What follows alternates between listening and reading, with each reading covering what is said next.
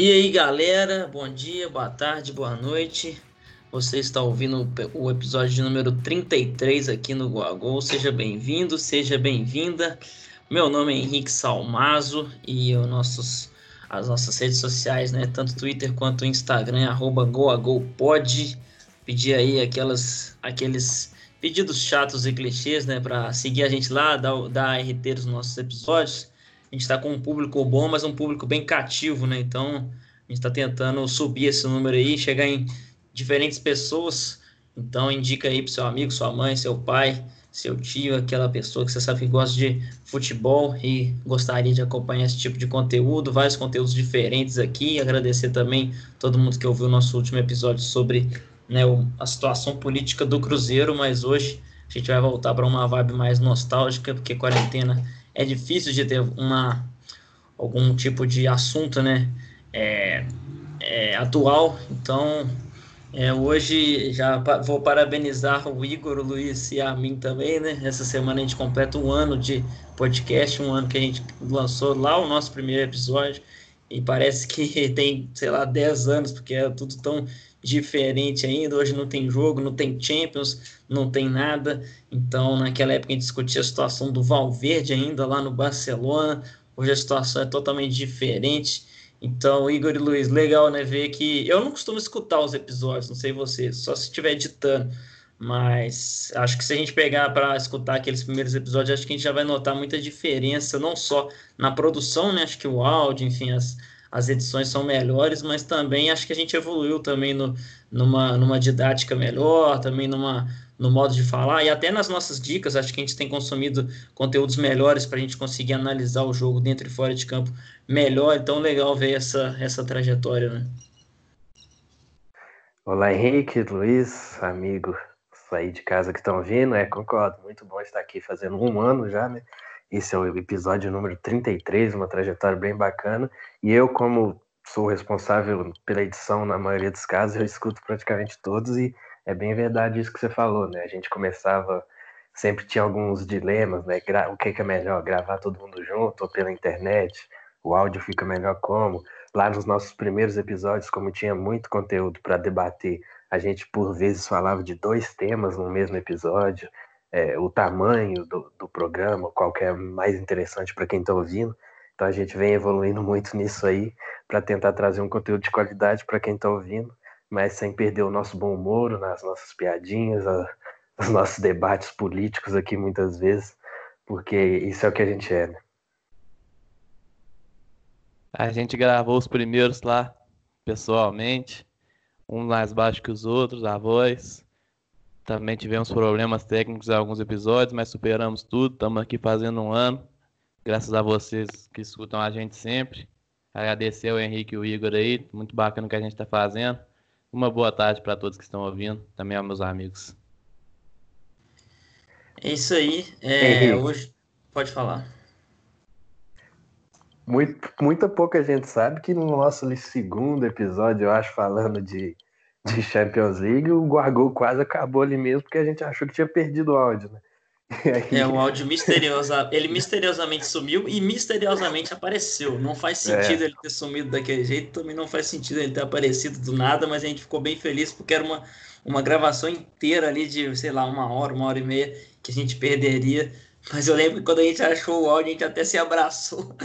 Então foi, foi bem legal. Então, inclusive, uma, uma, um, uma informação de bastidores aqui, um episódio que a gente fez sobre o Gesualdo no Santos com o Caio, grande Caio, jornalista também, é, foi uns dois meses para trás. A gente, esse a gente teve que, de, que, que regravar tudo. A gente chegou a gravar com o Caio um episódio inteiro e ele foi inteiro jogado fora porque a gente conseguiu gravar só os primeiros 15 minutos. O episódio tinha ficado bem legal.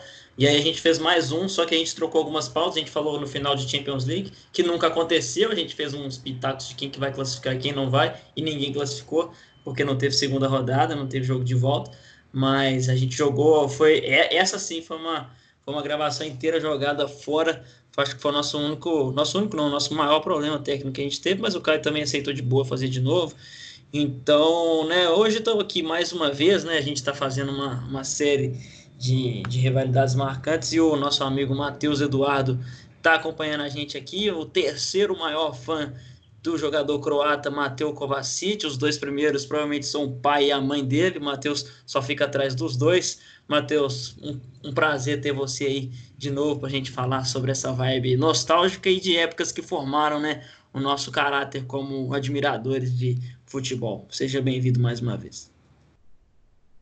Opa, obrigado Henrique. Oi galera, todo mundo que acompanha o podcast falar primeiro sobre o Kovacic, né? Já vim outra vez para defender o meu craque aqui, grandíssimo jogador. E sempre bom falar, falar sobre um assunto que, que me atrai demais, falar sobre, sobre um momento muito importante também na minha vida, enquanto estudante de jornalismo, praticamente, enquanto torcedor, vivendo um negócio diferente, que foi um, um, um auge do, dos times da minha cidade, então uma rivalidade muito forte, muito divertido falar disso. Agradeço de novo a oportunidade. Então é isso, o primeiro episódio foi sobre a época de Mourinho e Guardiola nos dois grandes clubes da Espanha. Quem não conferiu, confere lá que tá bem legal, mas hoje a gente vai passar aqui para BH, Cruzeiro e Atlético 2013 14, vamos lá.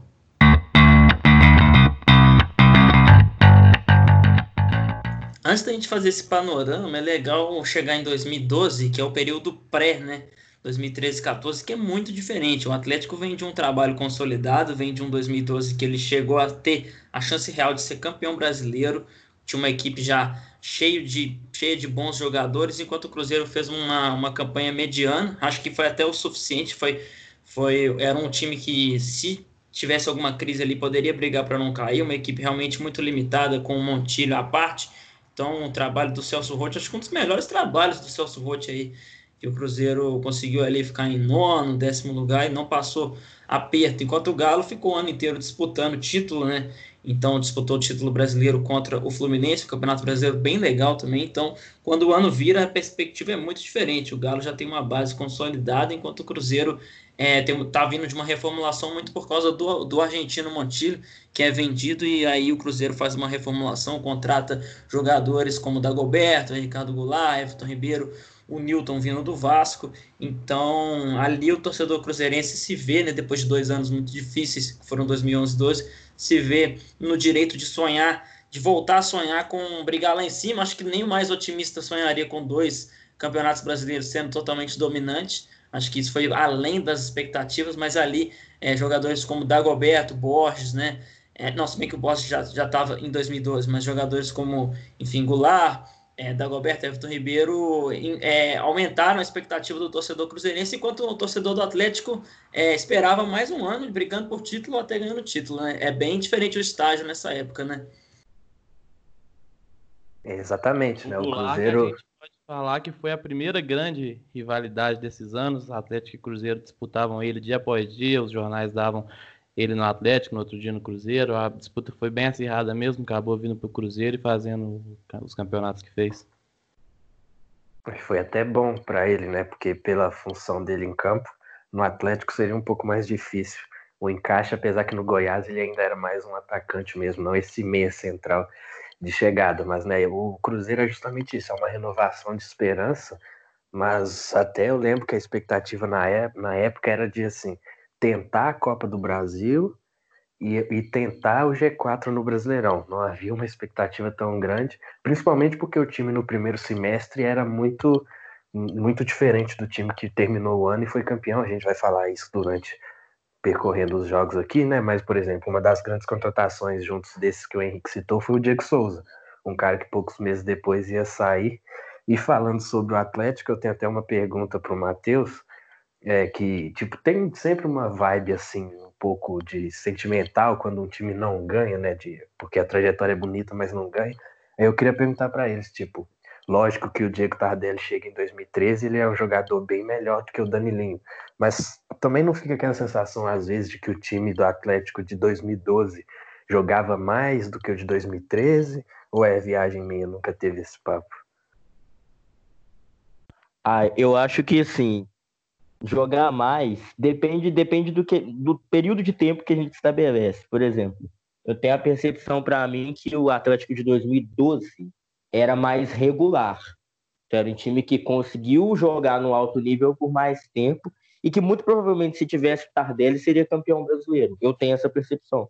E que, inclusive, para mim, o que, o que atrapalhou muito o Atlético para não ganhar o campeonato de 2012 foram duas coisas. Né? Embora a torcida fique falando de CBF, que roubava do Fluminense, etc., o que atrapalhou muito foi o Galo jogar mal fora de casa, sobretudo no segundo turno, e a saída do Danilinho, né? Porque na reta final do ano o Danilinho teve um problema extra-campo, foi afastado, e o Guilherme entrou do lado direito, enfim.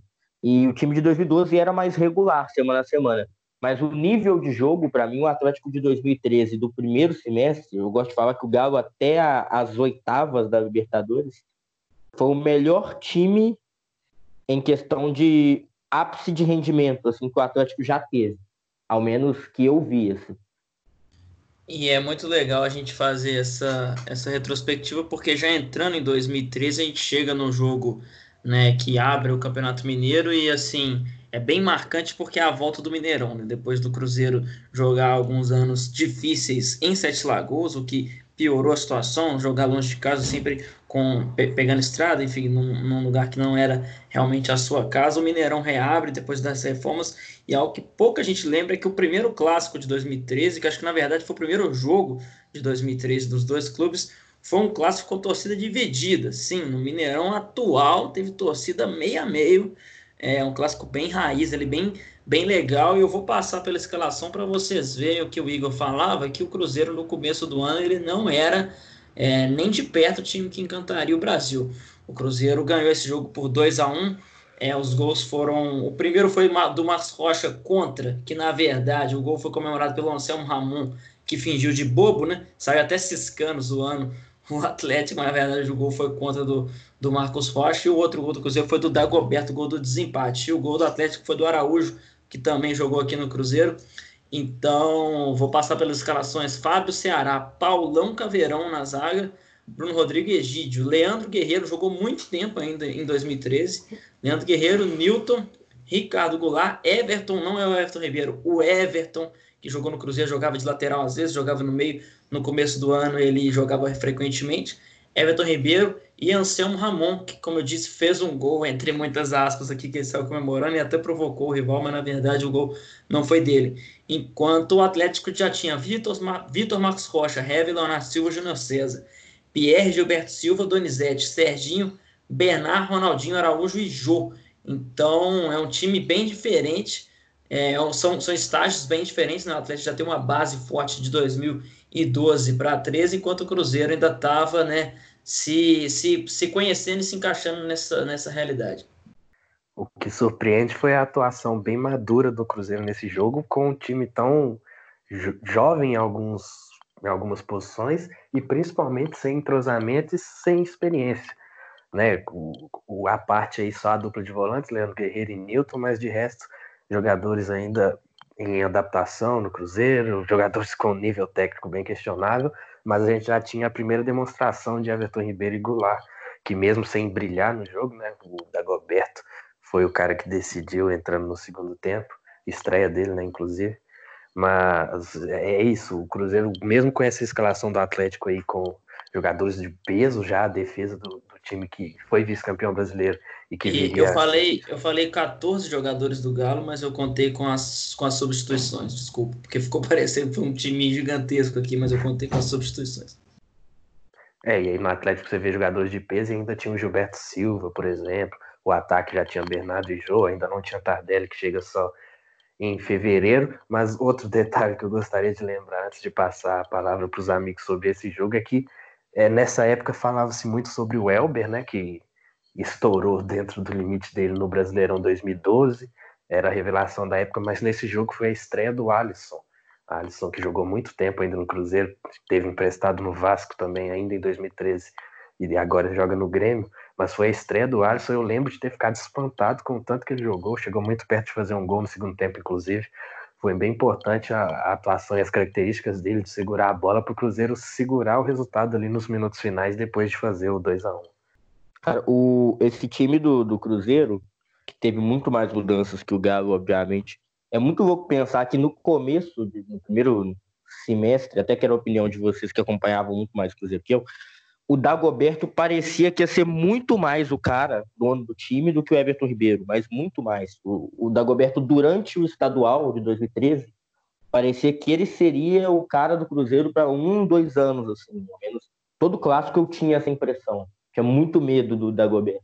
Falar, porra, ele vai pegar e vai decidir os jogos e e acho que até os, esses jogadores de qualidade mais questionável do Cruzeiro, principalmente depois do 6 a 1 a torcida do Atlético ficava meio cismada. Porra, será que esses caras vão, vão jogar bem e, e, vão acabar com o Galo num outro clássico? Tudo. Ainda que em 2012 o retrospecto nos clássicos tenha sido tenha pendido um pouco a favor do Atlético e tudo, mas acho que até e a gente vai falar um pouco disso mais para frente, né?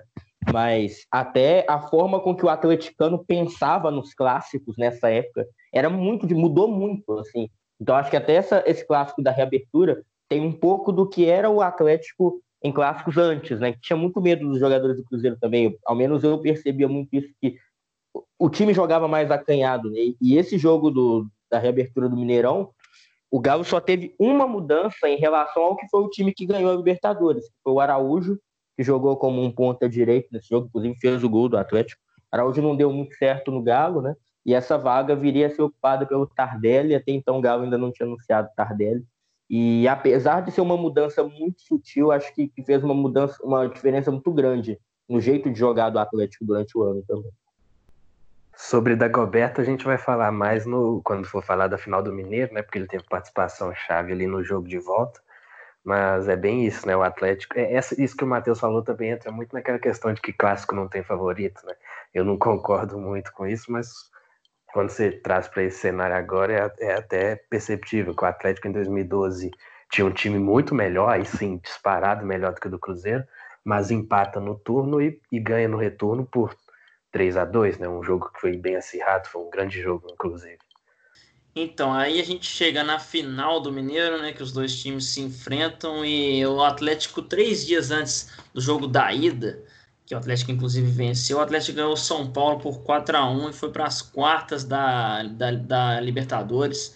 Então, é, e ganhou status né, de um dos favoritos a, a ganhar, porque até aquela época o Atlético nem o Atlético ficou marcado como um time que, de, de grandes reviravoltas e tudo mais, mas como o Matheus falou, até ali as oitavas ele chegou a atropelar todo mundo. Não, não, não tinha essa. Porque depois o Atlético começou a passar muita dificuldade fora de casa tendo que reverter aqui. Mas até as oitavas o Atlético chegou a atropelar todo mundo. Então nas quartas ele era um dos favoritos mesmo a ganhar a Libertadores que acabou ganhando. Enquanto isso o Cruzeiro estava né, nesse estágio ainda de reconstrução. Acho que dá para ver claramente que ainda que o Cruzeiro fosse um time interessante, bem mais do que nos anos anteriores, a, a, a, diferença ali até o meio do ano de 2013 ainda era bem gritante. Então, é, essa, essa final, o Cruzeiro perde a ida uma, uma derrota bem marcante, que foi por 3 a 0 né? Gols de Tardelli, Joey, Marcos Rocha, Atlético com Vitor, Marcos Rocha, Hever, Gilberto Silva de zagueiro e Richarlison, Pierre Donizete, Bernard, Ronaldinho, Tardelli já tinha chegado e foi titular também, e o Jô. Cruzeiro com Fábio, Ceará, Bruno Rodrigo, Léo e Everton, dessa vez jogando de lateral. Naquela oportunidade jogava no meio, como eu disse no começo aí, ele ainda estava jogando muitos jogos. Leandro Guerreiro e Newton, Diego Souza, se não estou enganado, mandou uma bola na trave nesse jogo, um chutaço. Everton Ribeiro, Dagoberto e Borges. Nesse jogo, o Cruzeiro, é, apesar dos 3 a 0 o Cruzeiro jogava por dois resultados iguais, né? Porque fez uma campanha melhor na primeira fase. Então, é, se fizesse 3 a 0 na volta, era campeão e a volta dá muita esperança. Acho que o Igor vai, vai, vai conseguir lembrar aí também que o jogo da volta, apesar de que o Atlético foi campeão, o Cruzeiro faz 2 a 0 ainda no primeiro tempo. Então cria-se uma atmosfera bem legal. O Cruzeiro tá, o Cruzeirense estava carente, né? Muitos anos, muitos anos assim, né? Dois anos é, com um time bem modesto. E para quem viveu ali 2007, 8, 9, 10 e o começo de 2011 muito bem, isso era muito tempo é, longe da, dos, das primeiras colocações. Então ali o Cruzeiro, o Cruzeirense se viu tendo um time para poder bater de frente com, com grandes equipes do futebol brasileiro e acabou que fez 2 a 0 no primeiro tempo, como eu disse, mas no final é, o, o Atlético fez é, fez, fez o 2 a 1 e acabou sacramentando o título da equipe do Galo. Inclusive, é um jogo que eu gostava de lembrar, eu era muito hater do Egídio, E no jogo da ida, o Everton, né? O Everton lateral entrega um gol e ele vira reserva. No jogo da volta, o Egídio entrega também o gol do Galo, mas ele não, não vira reserva mais. E acho que a partir daí o Everton começa a sumir do mapa. Então, esse jogo aí foi muito importante né, para o Cruzeirense ver o, que, o, que o time, apesar de não ter sido campeão, que dava para brigar, foi uma atmosfera legal lá no, lá no Mineirão e viu que, que dava para fazer um ano bem mais interessante que os anos anteriores. O Cruzeiro, inclusive, que chega invicto até esse 3 a 0 tinha ganhado, só tinha empatado um jogo no campeonato, fazia uma campanha muito interessante. Pois é, né? Começando pelo jogo de ida, porque essas duas partidas são bem esclarecedoras para o contexto dos dois times, é, do Atlético pelo presente dele e do Cruzeiro para o que viria a ser o seu futuro, né?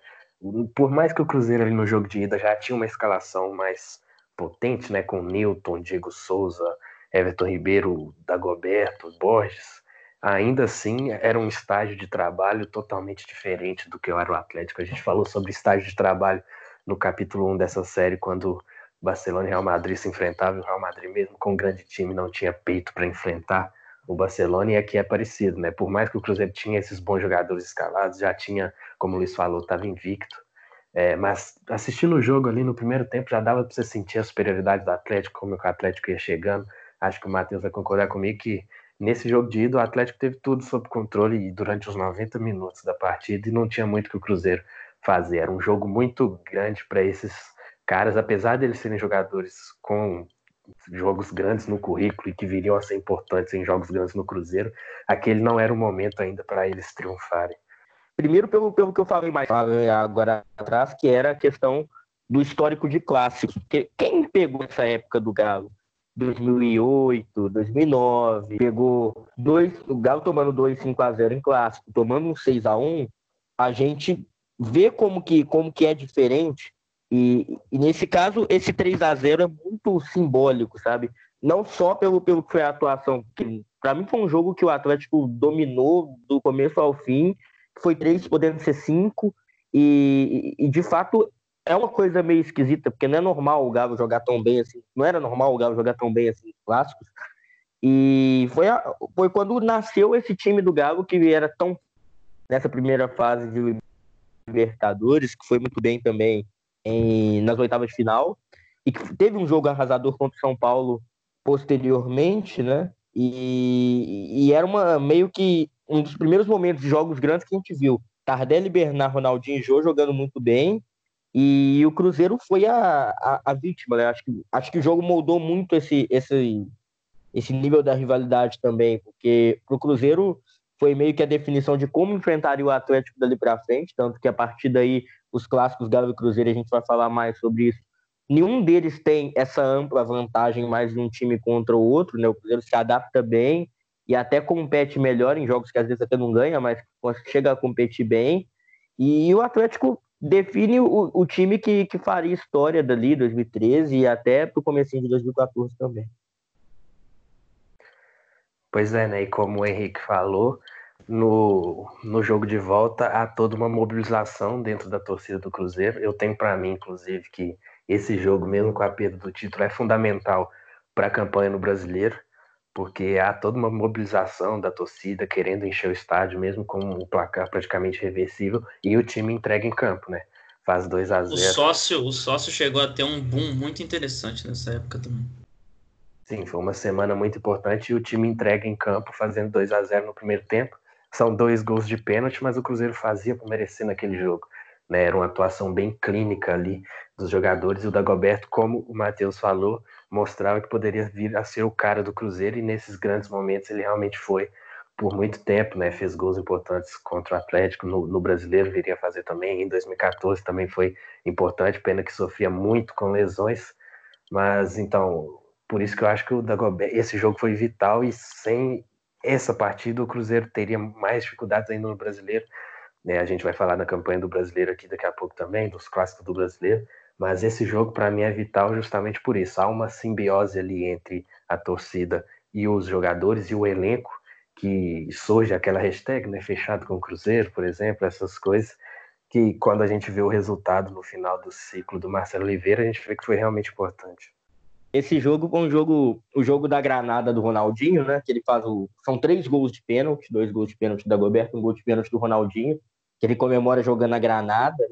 Esse jogo, para mim, foi, foi, um, um marco importante também, porque começou aquela uma época com uma coisa que o Atlético não, nunca tinha vivido, né? Que era uma questão de, de não só conquistar o título, o título estadual, porque o Galo não ganhava um estadual contra o Cruzeiro desde 2007, se não estou enganado. Então o Galo ficou aí seis anos sem ganhar um estadual contra o Cruzeiro, né? Porque 2010 ganhou de Patinga, 2012 foi contra o América. Então acho que foi muito, foi um, um divisor de águas muito grande para o Galo nesse sentido de, de mentalidade mesmo, sabe? Da questão de, de conseguir ter um time que batia de frente com o rival, porque 2012 o Galo disputou brasileiro e tudo, mas não teve um embate com o Cruzeiro de forma significativa, né? Porque o Cruzeiro não foi para a final do estadual.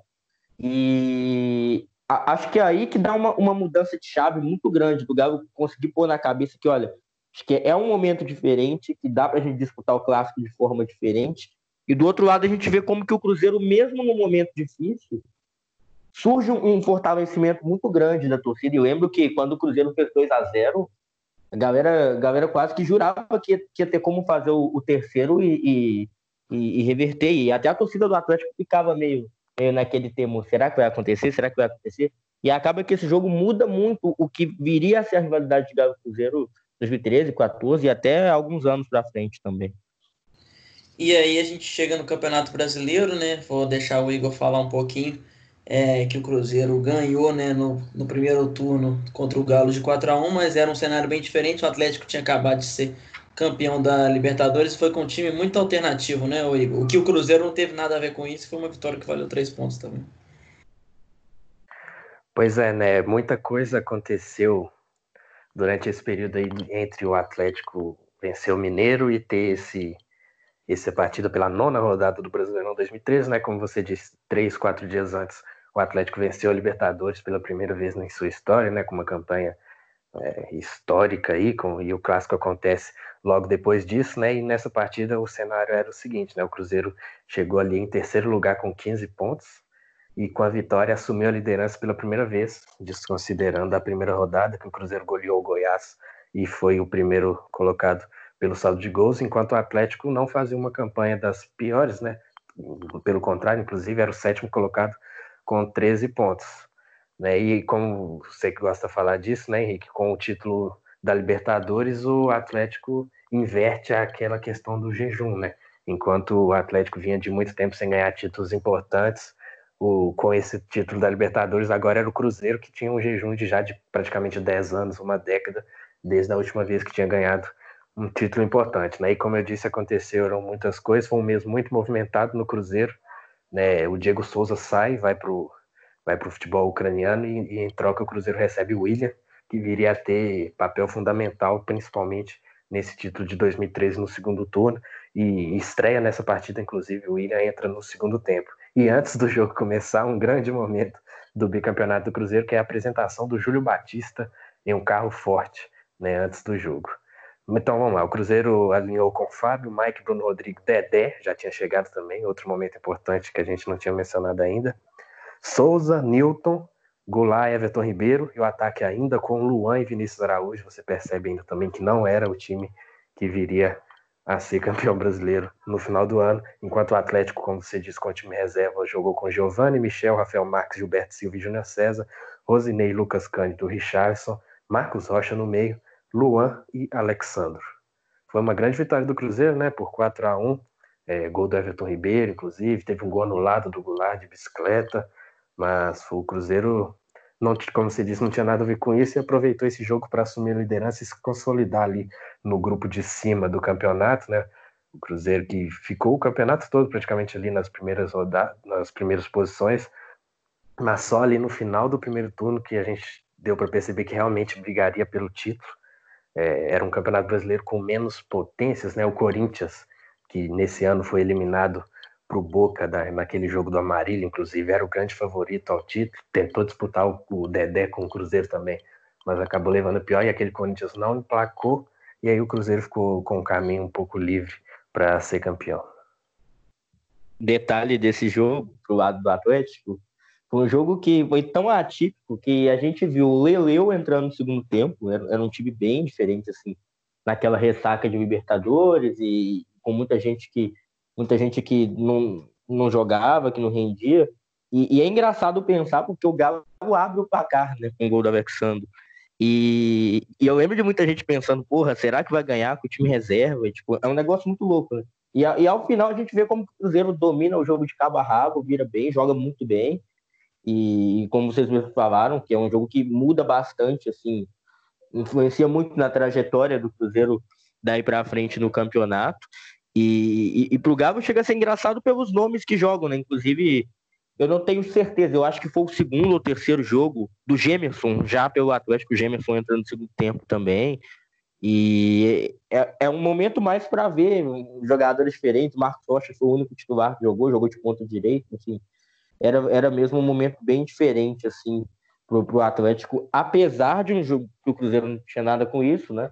E, e resolveu foi um momento muito importante para o Cruzeiro, embora tenha sido um clássico contra time reserva, de, de gerar confiança também para o resto da campanha.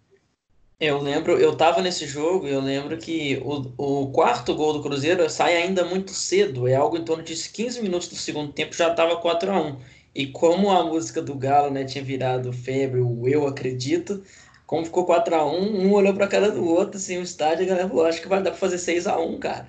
E aí todo mundo começou a cantar 6 acredito, seis, acredito. Só que acabou que o Cruzeiro é, tirou um pouquinho o pé ali, não precisava se doar mais do que aquilo, o campeonato era longo, mas é, foi, um, foi um jogo que realmente o Cruzeiro, claro que foi, foi meio que bater morto no time Atlético, além de não estar tá nem aí para esse jogo, eram com várias peças bem. É, nem, nem era time reserva, era time C. Então acho que era, era um time que perderia para a maioria dos adversários, mas para o Cruzeiro especificamente foi, uma, foi, foi, a primeira vez que assumiu a liderança, tirando, como o Igor falou, lá na, lá na primeira rodada. Então eu lembro quando eu estava voltando é, voltando do estádio, acompanhando quais, quais que eram os outros jogos. Era época do, do Coxa líder, né? Curitiba estava lá em cima também. Quando eu vi que o Cruzeiro assumiu a liderança, foi um momento muito legal. Não lembro a última vez que o Cruzeiro tinha sido líder de qualquer que seja um campeonato brasileiro. 2012 não foi, 2011 também não foi. Então, algo em torno de 2010 para trás. Então, foi bem legal assumir essa liderança. Mas é, é isso, né? Foi um, foi um, é, um, é um jogo que para o Galo era meio irrelevante. Se perdesse de 10 ali, continuaria sendo campeão da Libertadores. Mas para o Cruzeiro foi importante para a sequência do campeonato. E o Atlético que sofreu de uma ressaca, né, depois da Libertadores, algo que é bem comum, né, ainda mais com a Libertadores na época terminando no meio do ano, preparação para o Mundial. O Cruzeiro em 2009 sofreu de ressaca, mesmo perdendo a final, né, então é algo bem natural. É, o Atlético venceu apenas duas partidas nas próximas 13 depois da, da decisão com o Olímpia, e no meio do caminho foi eliminado na Copa do Brasil para o Botafogo, inclusive, né, e se entre a final do Mineiro e esse jogo do primeiro turno já aconteceu muita coisa. Entre o jogo do primeiro turno e o do segundo turno, mais ainda, né? E na 28 rodada, Cruzeiro e Atlético se enfrentam no Independência e o Atlético vence por 1 a 0 com um gol do Fernandinho. Já já vou ter uma pergunta para o Matheus sobre o Fernandinho, inclusive, né? O Cruzeiro aí já liderava o campeonato, já com 11 pontos de vantagem. E aí o vice-líder era o Grêmio. Com, com o final da rodada, o Cruzeiro tinha 10 pontos de vantagem e o Botafogo ultrapassou o Grêmio nessa ocasião. E entre as mudanças que eu já falei um pouco sobre o Cruzeiro, né? A chegada do William, a saída do Diego Souza, a chegada do Júlio Batista, e o Atlético também teve algumas mudanças, né? Após a Libertadores, o Bernardo, o Bernardo, desculpem, vai para o futebol ucraniano, mas chega Fernandinho e Dapro, né? E ô, Matheus, antes de eu falar a escalação desse jogo, explica para a gente aí sobre a, a novela do Fernandinho e do Dapro também, mas principalmente do Fernandinho, para ser inscrito no Mundial de Clubes, né, que iria acontecer no final do ano, e como esse golaço que ele faz nesse jogo faz ele virar meio que um queridinho da torcida na época. Cara, isso foi uma, uma briga, uma briga que estendeu, e, e de verdade, eu não lembro quantos dias, com quantos dias de antecedência a competição que o Atlético conseguiu a, a inscrição do Fernandinho. Mas tinha um problema muito grande que ele estava no time, acho que no time da Ásia, na época, né? E quando o Cavill foi registrar o dado Ele, ele teve um BO e conseguiu colocar, vindo do futebol nacional, né? E com a transferência do Fernandinho, teve um problema que quase entrou a FIFA no meio, o Galo ia chegar a ter punição. E no fim das contas, o Fernandinho fez um Mundial muito ruim, né? E é engraçado quando, quando a gente pensa, você falou de, de Fernandinho e de, e de Dátulo, quando o Bernard sai do Atlético, as pessoas ficaram muito na dúvida, né? Porra, a gente vai repor, vai repor a saída do Bernard com Fernandinho, com, com o. E no primeiro momento, o Dátulo, que depois virou um, um ídolo muito maior pro Galo que o Fernandinho, o Fernandinho entra nessa vaga de ponto esquerdo, inclusive faz um partidaço nesse jogo nesse jogo contra o Cruzeiro, né? Que ele, ele, ele mata o Bruno Rodrigo nesse clássico, inclusive, e ele, ele acaba sendo esse ponta ideal do lado esquerdo, né? E durante essa partida toda, foi um jogo que lembrou muito, agora já entra do lado do jogo, um jogo que lembrou muito o 3 a 0 Eu acho que, que o Igor vai querer comentar mais algumas coisas sobre, o abro espaço para ele. Mas para mim foi um jogo que lembrou muito o 3 a 0 em questão de, de intensidade. E o Galo já não estava jogando bem durante o ano, assim. Só antes do Igor falar, é, relembrar aí, pra, principalmente para o torcedor do Cruzeiro, mas é, acho que pouca gente sabe, em 2008 o Cruzeiro tomou um gol do Dátulo lá na Bomboneira. O Dátulo jogava no Boca Juniors, Cruzeiro e Boca na Libertadores de 2008. Um dos gols é do Dátulo e do Riquelme. Acho que pouca gente vai lembrar aí. Só um comentário aleatório. Pois é, né? O, Matheus falou sobre as semelhanças desse jogo com 3 a 0 e apesar do placar curto, né? O gol do Fernandinho já foi no final. É bem isso mesmo, né? É, é o, não o auge, mas é a época que o Atlético ainda é muito forte no Independência, né? O Atlético, durante 2012 e 2013, é, era muito forte em casa. Eu lembro que perdeu a, na reestreia do Independência para o Goiás, né, na Copa do Brasil, e depois demorou muitos jogos para voltar a perder. E nesse jogo, mesmo já com o time consolidado e a caminho de ser campeão brasileiro, o Cruzeiro não sabe mais uma vez como reagir e lembra mesmo o jogo do, do Campeonato Mineiro, né? Vamos falar aqui as escalações. O Atlético jogou com Giovanni, Marcos Rocha, Leonardo Silva, Emerson Silva e Júnior César, Pierre, Josué, Luan, Fernandinho, Tardelli e Alexandro. Nesse jogo, enquanto o Cruzeiro já vinha com Fábio, Ceará, Léo, Bruno Rodrigues, Egídio, Newton, Lucas Silva, Goulart, Everton Ribeiro, William e Borges. Então, foi mais um golpe duro para o Cruzeiro, né? Que, que mais um não, né? Foi o principal golpe que o Cruzeiro sofreu ali né, naquele retorno, na briga pelo título. Não foi exatamente uma briga, né? O título já estava meio encaminhado ali na época e o Atlético era uma, um gás a mais para a reta final no Mundial de Clubes. É interessante Mateus. notar que a gente tinha falado é, que no, nos, nos primeiros clássicos quem fazia dupla com o Newton era o Leandro Guerreiro. Aí no clássico do primeiro turno quem faz é o Souza, o Souza, é, é, Souza Cabelo de Fogo ali, né? Que jogou também no Palmeiras. E agora o Lucas Silva. Então variou muito, mas o Lucas Silva assume mais ou menos nessa época aí. Foi um jogo que ele que o Souza tinha sido expulso, se não estou enganado, contra o Grêmio. Aí depois o, o, Lucas Silva entra na equipe num jogo contra o Vasco e faz dois golaços de fora da área. E aí ele não sai mais do time. Então, a partir daí, a gente teve no começo é, Leandro Guerreiro, depois Souza e agora Lucas Silva, mas agora Lucas Silva assume de vez a posição até o final de 2014. Ô, Matheus, nessa época o Guilherme já fazia parte do elenco, foi mais usado em 2014, mas não chegava a ser titular. E para mim, ele sempre a melhor opção sempre foi que ele entrasse no lugar do Fernandinho no time. Você acha que isso não aconteceu por quê nessa época? Essa, essa época de reta final de 2013, foi o segundo turno, né, contra o Cruzeiro e tudo, o Galo teve muito problema de. O Ronaldinho teve uma lesão bem séria, que tanto só foi voltar nas rodadas finais para jogar para jogar o Mundial. E o Guilherme foi um dos caras que ficaram machucados. Assim. Esse jogo contra o Cruzeiro tem o Hever fora, tem o Vitor fora também e. E nesse dia, acho que o Guilherme. Eu não lembro se o Guilherme chegou a entrar no, nesse clássico, mas teve outros jogos que o Guilherme ele alternava. Ele entrava para jogar um pouco mais aberto, aí ele trocava de posição com o Tardelli. O Tardelli joga meio que segundo atacante nesse jogo. E, ou então ele entrava como um 10 mesmo, né? como foi na Libertadores, enfim. Mas o Guilherme sempre teve essa questão física. Tipo, 2013 foi um ano que às vezes passa um pouco subestimado o que, que ele fez no segundo semestre, né? Que eu lembro muito dele, dele entrar bem na Libertadores e tudo. Só que no brasileiro, quando ele participou, ele participou bem. E acho que foi o melhor ano dele jogando brasileiro pelo Atlético, melhor que 2014, que ele ia se destacar na Copa do Brasil. Né? E esse jogo é, é um pouco interessante, porque é um jogo que é um dos primeiros jogos grandes que o Luan é titular. E aí o Luan faz um jogo bom também, do partindo do lado direito, mas o Galo era um tipo que trocava muito de, de posição, os caras não ficavam em posição fixa no campo. E era muita correria, né? Era um time que o Cuca gostava de chamar de bagunça organizada. E mesmo mesmo diferente, assim, foi um dos poucos jogos do segundo turno que o Galo jogou a Vera, que jogou valendo, porque como já tinha ganhado o Libertadores, estava bem acomodado.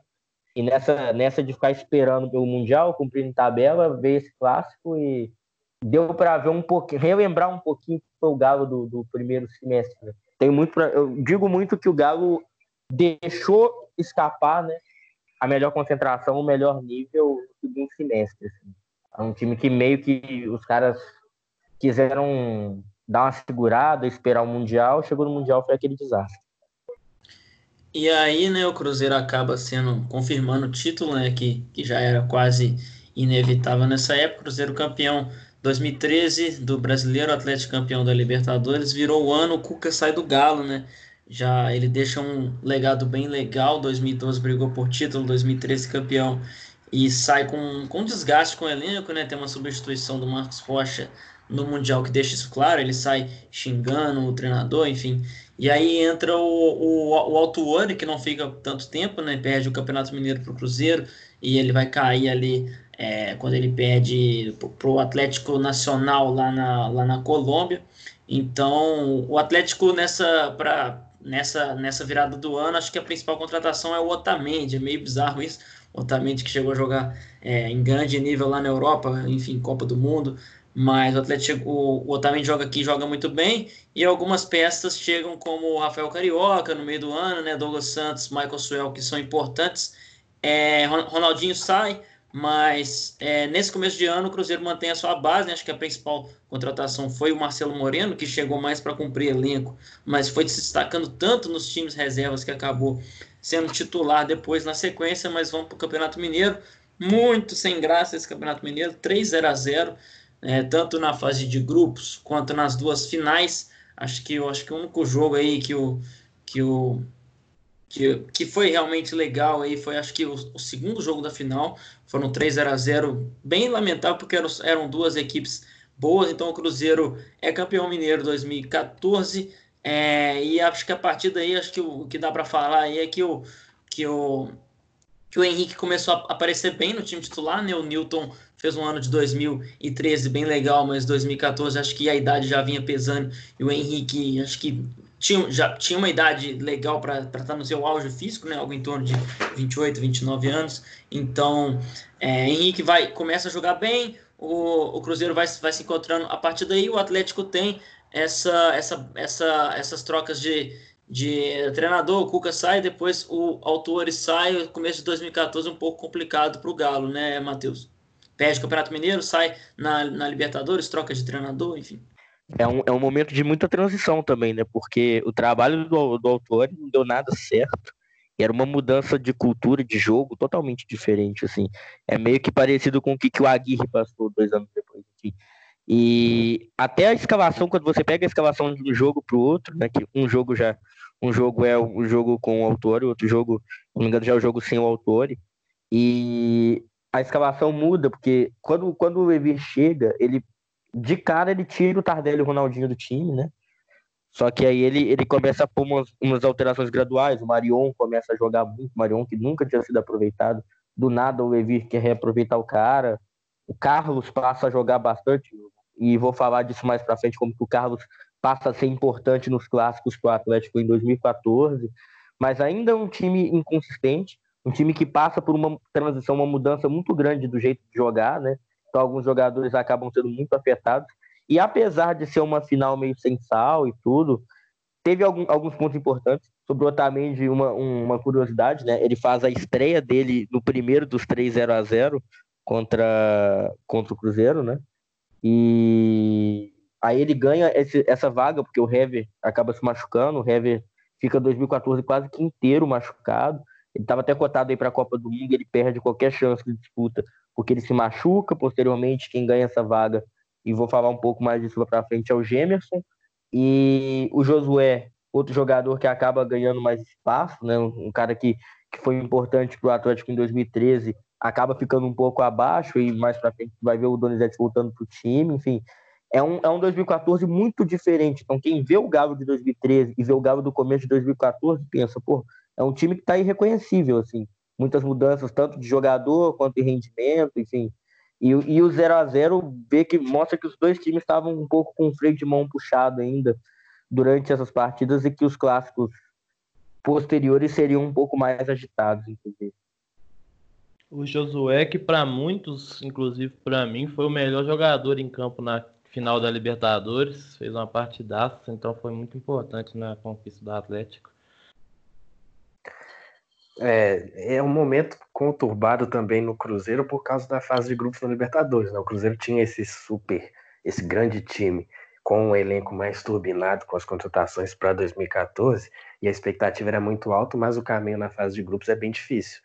Né? O Cruzeiro precisa começa mal até que ganha um jogo lá no Chile da Universidade do, na Universidade do Chile, né? E aí consegue é, ganhar sobrevida para vir a se classificar depois, né? Tem aquele jogo contra o defensor, que é inacreditável no Mineirão, né? O Cruzeiro abre 2 a 0 e consegue tomar um empate defensor do Arrascaeta e do Gedós na época, mas ainda sobre a final do Mineiro, o lance marcante desse confronto foi um suposto pênalti no jogo, né? Que a, o Atlético reclamou muito desse lance, né? E que se o Atlético vencesse por 1 a 0 eh, conquistaria o campeonato. Esse foi o lance que ficou na memória, assim, de, de todos esses três jogos. Confesso que não lembro de nada mais além disso. Então vamos passar pro, pro Campeonato Brasileiro. Ô, ô, ô, Luiz, fala aí pra gente, o Campeonato Brasileiro 2014 foram duas derrotas do Cruzeiro, duas vitórias do Galo, dois jogos, acho que o, que o torcedor cruzeirense se lembra com muito pesar, porque no primeiro turno tem um, um erro de arbitragem clamoroso, um gol legítimo do Cruzeiro que é anulado, e na volta o Cruzeiro toma um gol no último lance. Então, como é que foi esse Brasileirão aí, 2014? Então, o, na primeira, no primeiro turno, a quarta rodada, o Cruzeiro vinha focado ali na, na Libertadores, foi o jogo com vários jogadores reservas. O Atlético estava no Z4 e acaba vencendo o jogo. Como o Henrique falou, foi um jogo que teve muitas polêmicas de arbitragem. Além desse gol que ele falou, tem um pênalti que, para mim, não marcado, mas bem polêmico o lance. E o Atlético também vinha precisando recuperar a confiança nesse momento, né?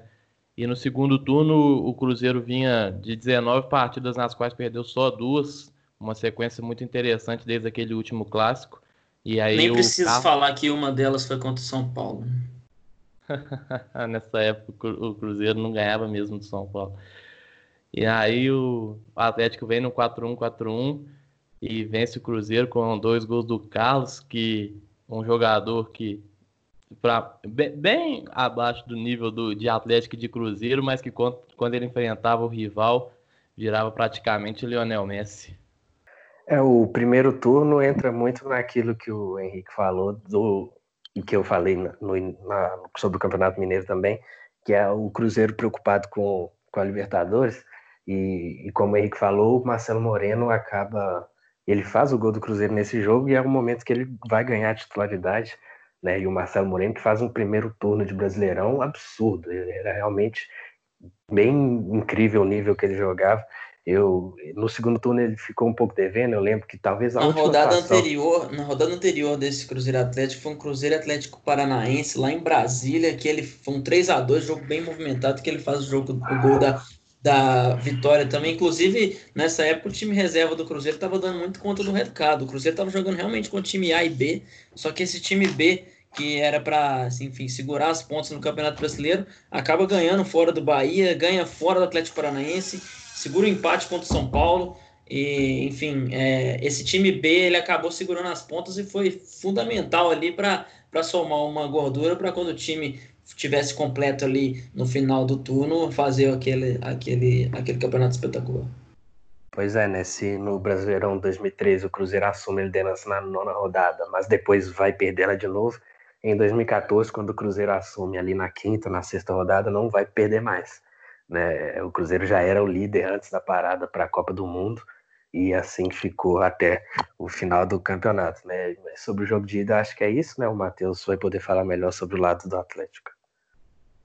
E o Cruzeiro tava, tava todo. É, só para passar nas, nas escalações aqui, para você ter uma noção dos times, né? O Cruzeiro joga com Fábio, Mike, Léo, o Wallace, zagueiro da base, Egídio, Newton, Tinga, sim, o Tinga tava aí é, em 2014, Souza, Marlone, que prometeu muito e não cumpriu tanto, pelo menos aqui no Cruzeiro, jogou bem no esporte também, teve importância no Corinthians, Luan e Marcelo Moreno, que na época ainda era mais ou menos reserva, mais ou menos titular e só viria a ser realmente marcante nos, nas rodadas seguintes. Atlético com, com três zagueiros nesse jogo, né? Incrível, não, não me recordava disso. É, Vitor, Edi Carlos Otamendi, Leonardo Silva, Alex de um lado, Emerson Conceição do outro, Pierre Donizete, Fernandinho, Diego Tardelli e André, que faz inclusive um gol nesse jogo. Esse Alex é um, um galo totalmente diferente. Alex Silva, assim, jogador que sabe Deus como ganhou, ganhou espaço. O elenco, a montagem de elenco do Galo de 2014 é muito bizarra, assim, né, se você para para pensar.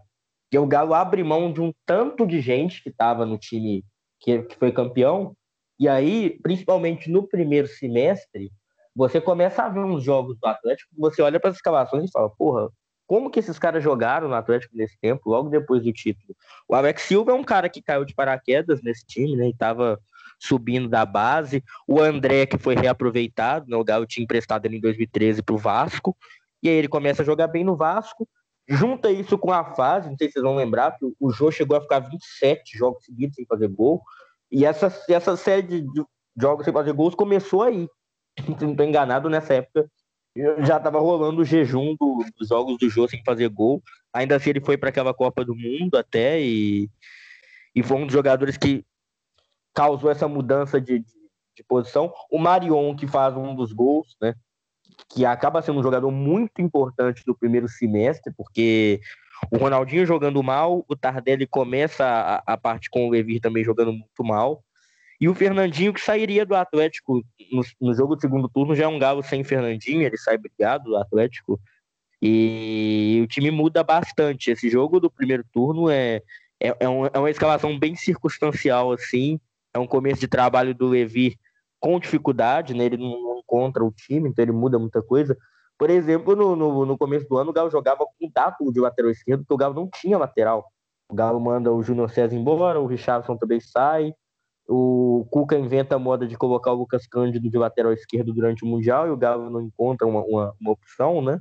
E aí joga o Dato, depois vem o Alex Silva e no fim o Galo fica o ano inteiro com o Emerson Conceição, e consegue ganhar Recopa Sul-Americana, ganha Copa do Brasil com Emerson Conceição na lateral. E esse, esse time novo começa com esse tanto de mudança. Então é, é uma equipe bem diferente e que já no segundo turno seria ainda mais diferente, né? Porque o, o primeiro turno foi um jogo que o Galo não jogou bem contra um Cruzeiro que não era o Cruzeiro principal, né? Mas o segundo turno já era um Galo totalmente diferente, que era um Galo já moldado porque era o time da Copa do Brasil um time meio kamikaze mesmo, né, que, que jogava sem preocupar muito com a defesa, e que num primeiro momento dava muito certo, porque era um time um pouco mais rápido, né, então é quando começa a surgir o Gemerson na zaga, ele surge muito bem, e o Carlos, que acaba se tornando um talismã do Galo nesses clássicos, né, faz, faz um jogo completamente decisivo, o Tardelli, que, que nem sempre marca gols nesses clássicos de 2014, mas que sempre é, é uma referência do time, então no jogo, o clássico do segundo turno, ele, ele é interessante porque tem um time com um. O Ever entra com um volante só, entra só com o Leandro Donizete. E à frente ele entra com o Dátolo e o Guilherme, meio que como uns dois interiores, assim, né? Dois meias, dois meias que jogam bem à frente. O Carlos, o Luan e o Tardelli. E aí já é um time com o Maxwell, que entra no segundo tempo e entra muito bem. Já é um time que depois, dessa frente, vai ter Rafael Carioca e Douglas Santos. Então, é um Galo completamente diferente. É muito louco quando a gente para para pensar o tanto que o Atlético muda de 2013 para 2014. No começo do, da conversa que a gente estava falando sobre uma reconstrução do Cruzeiro, entre os títulos que o Atlético ganha em 2013 e 2014, tem uma ruptura muito grande. E o Galo acaba sempre tendo muitas essas mudanças meio bruscas, assim, né? E, nesse, e teve a, a felicidade de conseguir título nos dois anos que, que fez tantas mudanças no time. Só algumas lembranças aqui, é, pegando para ver né, essas escalações, esses nomes. Sempre a gente se depara com alguns nomes meio, meio bizarros, né? Nesse jogo da, do, do primeiro turno, 2 a 1 para o Atlético, o Tinga sai para a entrada de Martinúcio em 2014. Acho que muita gente vai achar que o Martinúcio jogou no Cruzeiro só em 2012. Ele esteve em 2013, lidou muito com lesões, enfim. Mas em 2014 eu não lembrava que ele estava no elenco e jogou um clássico. Martinúcio foi campeão brasileiro no Cruzeiro 2013 14 e a gente lembra dele só em 2012 que ele teve uma sequência interessante, mas depois lidou com muitas lesões. É, passando para o clássico do, do 3 a 2 é incrível, né? Que aquilo, acho que, como eu disse, foi, é um golpe muito duro o Cruzeiro perder esses dois clássicos. Acho que é, no final a gente vai ver se o Cruzeiro tremia ou não, né? Acaba que tremia porque o número é muito exagerado, mas acho que é exatamente isso que tem que falar o número é muito exagerado pelos jogos que foram, tirando as duas finais da Copa do Brasil que o Atlético passeou dentro de campo. Mas acho que esse jogo foi um jogo disputado, com duas equipes bem alternativas, o Galo numa, num processo de mudança e o Cruzeiro com time reserva, e teve que lidar com erros clamorosos de arbitragem.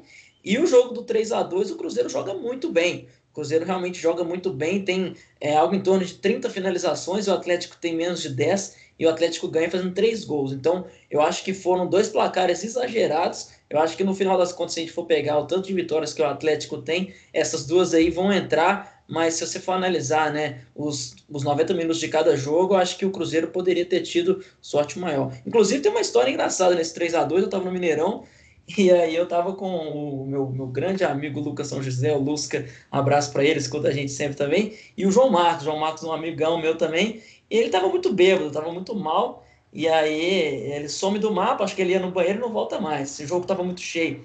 E aí ele, eu falei, cadê o João? Cadê o João? Ligo para ele, nada, nada. E o jogo acaba, o Cruzeiro perde, eu puto da vida, eu falo, vamos, vamos embora, ah, mas cadê o João? A gente tem que ir com ele. E aí fala, velho, não atende, não atende, eu fiquei preocupado, ele estava realmente muito bêbado. E aí só depois a gente vai embora sem ele, ó, ele que se vire, não sei o que está acontecendo. Só depois ele aparece falando que dormiu no jogo, um jogo de 50 mil pessoas com 5 gols. Ele falou, oh, velho, desculpa, tava muito bêbado, é, sentei. Eu, inclusive, eu acho que ele deve ter virado meme aí em algum lugar. Alguém, alguém deve ter tirado fotos dele dormindo por aí, mas a situação totalmente bizarra o cara dormir num jogo de 5 gols, um clássico com 50, 60 mil pessoas. Mas, enfim, é, acho que. O que, que vocês acham desse, desses meus comentários aí? Vocês acham que realmente foram duas vitórias que o Cruzeiro poderia ter tido maior sorte? Ou vocês acham que elas foram realmente justas aí, esses seis pontos para o time do Galo? A questão desse jogo é que a gente já conversou muito sobre isso em off, no Twitter também, né? A torcida do Cruzeiro, em linhas gerais, tem um carinho maior pelo time de 2013, né? Principalmente por ser o que quebra o jejum, por superar expectativas, pela aquela sequência incrível de oito vitórias seguidas.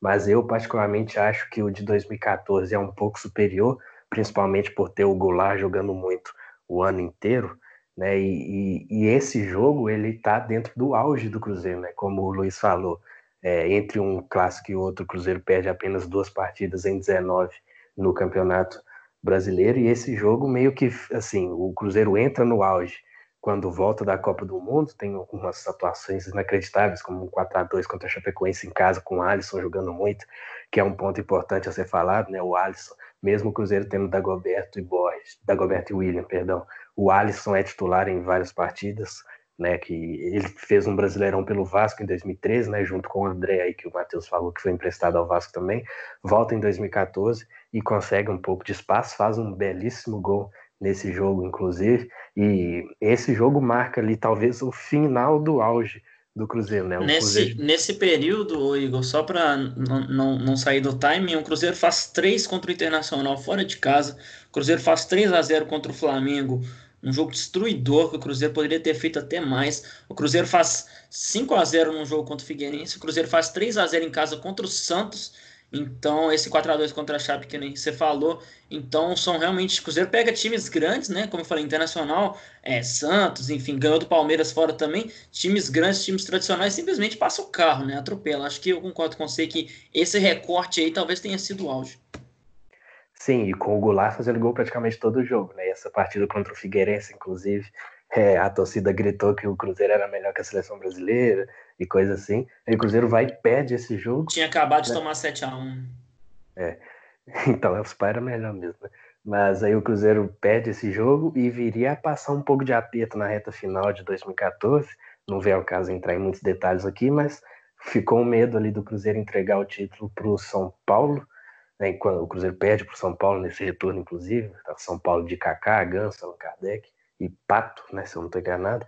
Mas então acho que é isso. Tipo, em questão de atuação, o Cruzeiro jogou muito bem nesse jogo e merecia ter ganhado. Futebol é bola na rede, mas em, o Cruzeiro merecia uma sorte melhor nesse jogo, tanto que chegou a empatar e teve as chances para virar. Eu lembro de um gol perdido pelo Dagoberto, que foi incrível, né? o Dagoberto e o Borges são as alterações do Cruzeiro no segundo tempo para ver um pouco da potência do elenco. E outra coisa marcante nesse jogo, isso aí o Matheus vai poder falar um pouco melhor, é que, como ele, ele já citou, né, que o Donizete entra como único volante. Inclusive, antes do jogo, eu lembro bem que quando eu vi isso, eu falei, ah, pô, vai ser tranquilo pra gente, né? Um cara para marcar os três meias ali do Cruzeiro que estavam voando. Mas acabou que, tipo, o Cruzeiro jogou bem, mas o Atlético conseguiu vencer. E esse esquema achado pelo Levi nesse jogo, Matheus, ele foi importante na Copa do Brasil, né? Na final, a gente vai falar daqui a pouco, o Atlético joga com dois volantes nas duas partidas mas acredito que para conseguir as viradas contra Flamengo e Corinthians, esse esquema deve ter sido fundamental, né? Eu acho que a intenção do Levi, ele, ele foi muito feliz com o que ele quis fazer, né? Porque o Atlético de 2014 não era um time de defesa muito boa, nunca foi. Então, muitas vezes o Atlético saía atrás, tomava porrada né? e ia buscar o revide, ia tentar virar uns jogos, tentar desempatar, enfim. Tanto que nos dois clássicos contra o Cruzeiro, embora sejam times completamente diferentes, você vê como que o Galo passa dificuldade, o Galo toma gol, mas o ponto mais forte do time é conseguir castigar o adversário num contra-ataque, uma saída, e era um time muito rápido. Então, o Cruzeiro, eu tenho para mim que o Cruzeiro no primeiro turno fez um jogo que merecia ganhar, até. que a virada do Galo é até muito cruel com o que o Cruzeiro faz, que o Cruzeiro com um time alternativo joga melhor que o Atlético mas o Atlético é um time muito muito eficaz, assim, né? Incrivelmente, porque geralmente o Galo é um time que finaliza muito e faz pouco gol. Mas em 2014 era o contrário, era um time que quando chegava, chegava e chegava muito bem. Tanto que na fase da Copa do Brasil, quando precisa fazer quatro no Flamengo, no Corinthians consegue fazer, que é um time que chega e chega de uma forma muito efetiva no ataque. E nesse jogo do, do, do Mineirão, do segundo turno, foi um jogo impressionante porque tudo pendia contra o Galo até, sei lá, os 20 minutos finais. E aí o Cruzeiro começa a ter muita dificuldade para marcar movimentação do Atlético. Né? Então, essa coisa de ter um volante, no primeiro momento eu também pensei isso. Eu falei, fudeu, velho. Para jogar com um volante para marcar esse time do Cruzeiro, a gente vai pro, pro tudo ou nada e, e não sai vantajoso pro Galo isso. Mas durante o ano, essa forma de jogar acabou sendo muito, muito eficaz, porque o Galo era um time de muita velocidade, né? Um time que Acho que era até mais rápido que o time de 2013, assim, porque como não tinha o Ronaldinho, não tinha um 10 que ficava mais, mais parado para pensar o jogo, tudo. Era um time de muita mobilidade, pouco comentado que a parte física do Guilherme do Dátulo estava num, num, nível que talvez, talvez tenha sido o auge físico do Guilherme, assim, desde que ele saiu do Cruzeiro. Porque estava num, num, numa velocidade, e o jogo do Atlético fazia funcionar de um jeito que era, que era muito difícil para qualquer adversário. E, e tem muito de que o Atlético para o Cruzeiro era meio que um. Era meio que a criptonita do, do Cruzeiro, assim, né? Porque era um time que conseguia jogar muito bem. Se não estou enganado, só raramente perdia. Eu lembro de 2014 do Cruzeiro perdendo com São Paulo e com o Flamengo só. E quando enfrentava o Atlético era um contexto muito específico, né? Além de ser o clássico, acho que é a questão que o Atlético tinha as armas exatas para ganhar do Cruzeiro. Então, não necessariamente um time melhor. Eu até acho que o Cruzeiro de 2014, além de ser o melhor Cruzeiro entre 2014 e 2013, mas o Cruzeiro de 2014 era melhor que o Atlético de 2014. Mas o Atlético era um time muito mais eficaz em momentos cruciais, assim. Por isso que ganha a Copa do Brasil, inclusive, que é o que a gente vai falar mais para frente. Então é isso aí, né? Só esses dois jogos, o Atlético ganha os dois, o Cruzeiro acaba é, sendo campeão.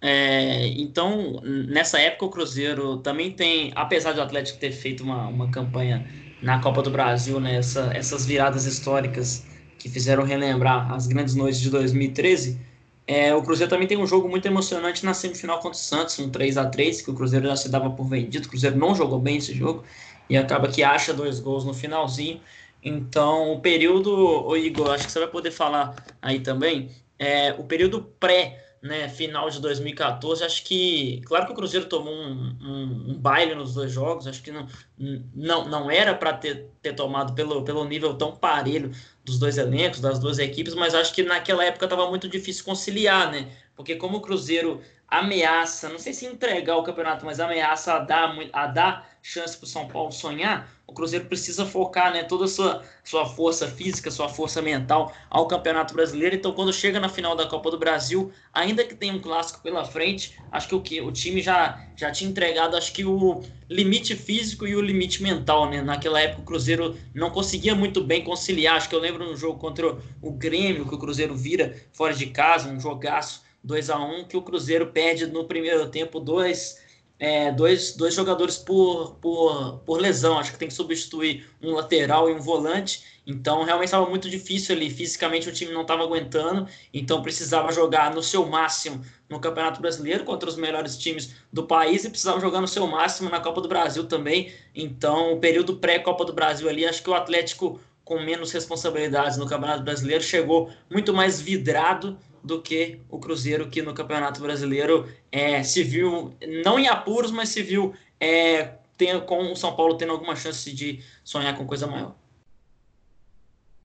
Pois é, né, cara? Tipo, por mais que o Cruzeiro tenha saído nas quartas da Libertadores e na Copa do Brasil tenha entrado só nas oitavas de final, é um acúmulo de jogos muito grande e todas essas derrotas para o Atlético começam a pesar no emocional é, na, naquela simbiose que eu citei de 2013 entre time e torcida, ela para de existir um pouco quando o Cruzeiro perde mais uma partida para o Atlético no retorno. E aí é muita pressão em cima do elenco, e além desse acúmulo de jogos, é uma.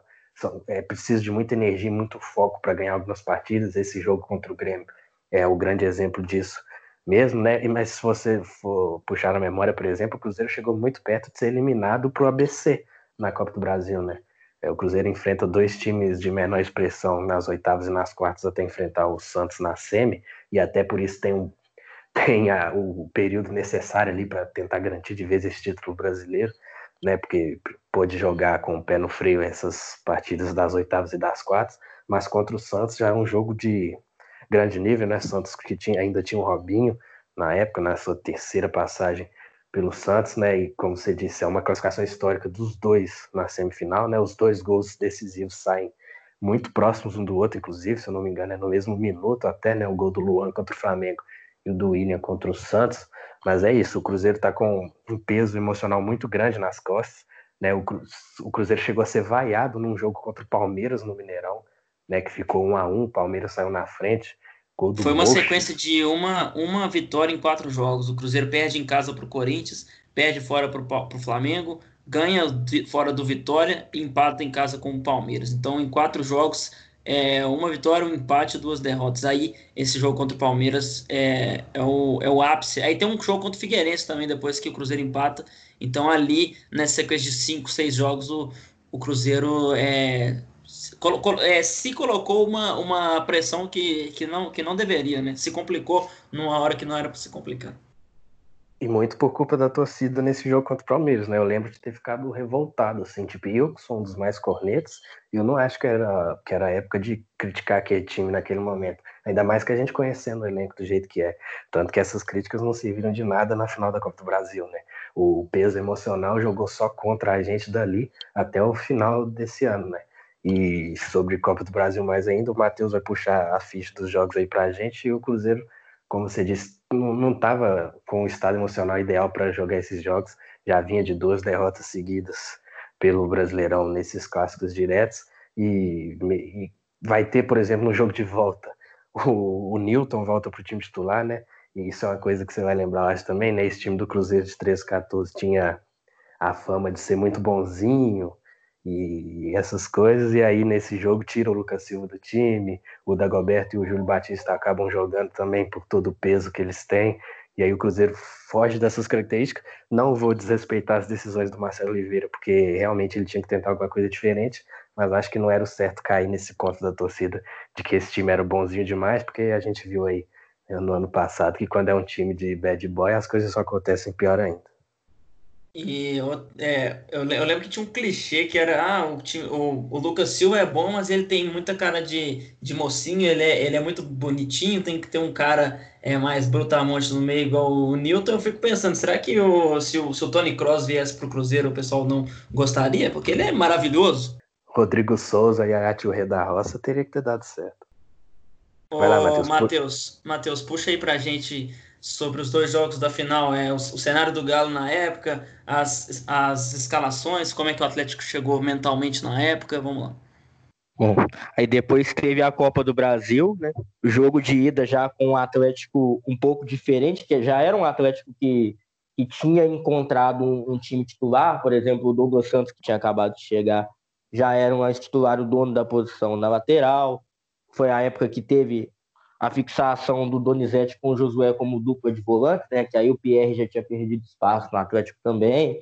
Então é um time já diferente, com um, um time que já tinha sido meio que pré-definido nesse jogo, no clássico do segundo turno, mas que chega mais forte. E o Cruzeiro vem primeiro com um time padrão, com Henrique e Lucas Silva na dupla de volantes, né, nesse primeiro jogo. O Atlético joga com Vitor, Marcos Rocha, Leonardo Silva, Gemerson, que se afirma como, como zagueiro do lado esquerdo, e Douglas Santos na lateral. Josué e Donizete, os dois volantes. O Dátolo, como o 10, ele ganha essa posição efetivamente aí, e o Guilherme meio que alterna com ele em alguns jogos. Luan, Carlos e Tardelli na frente, o Tardelli já como um, como um 9, trocando de posição.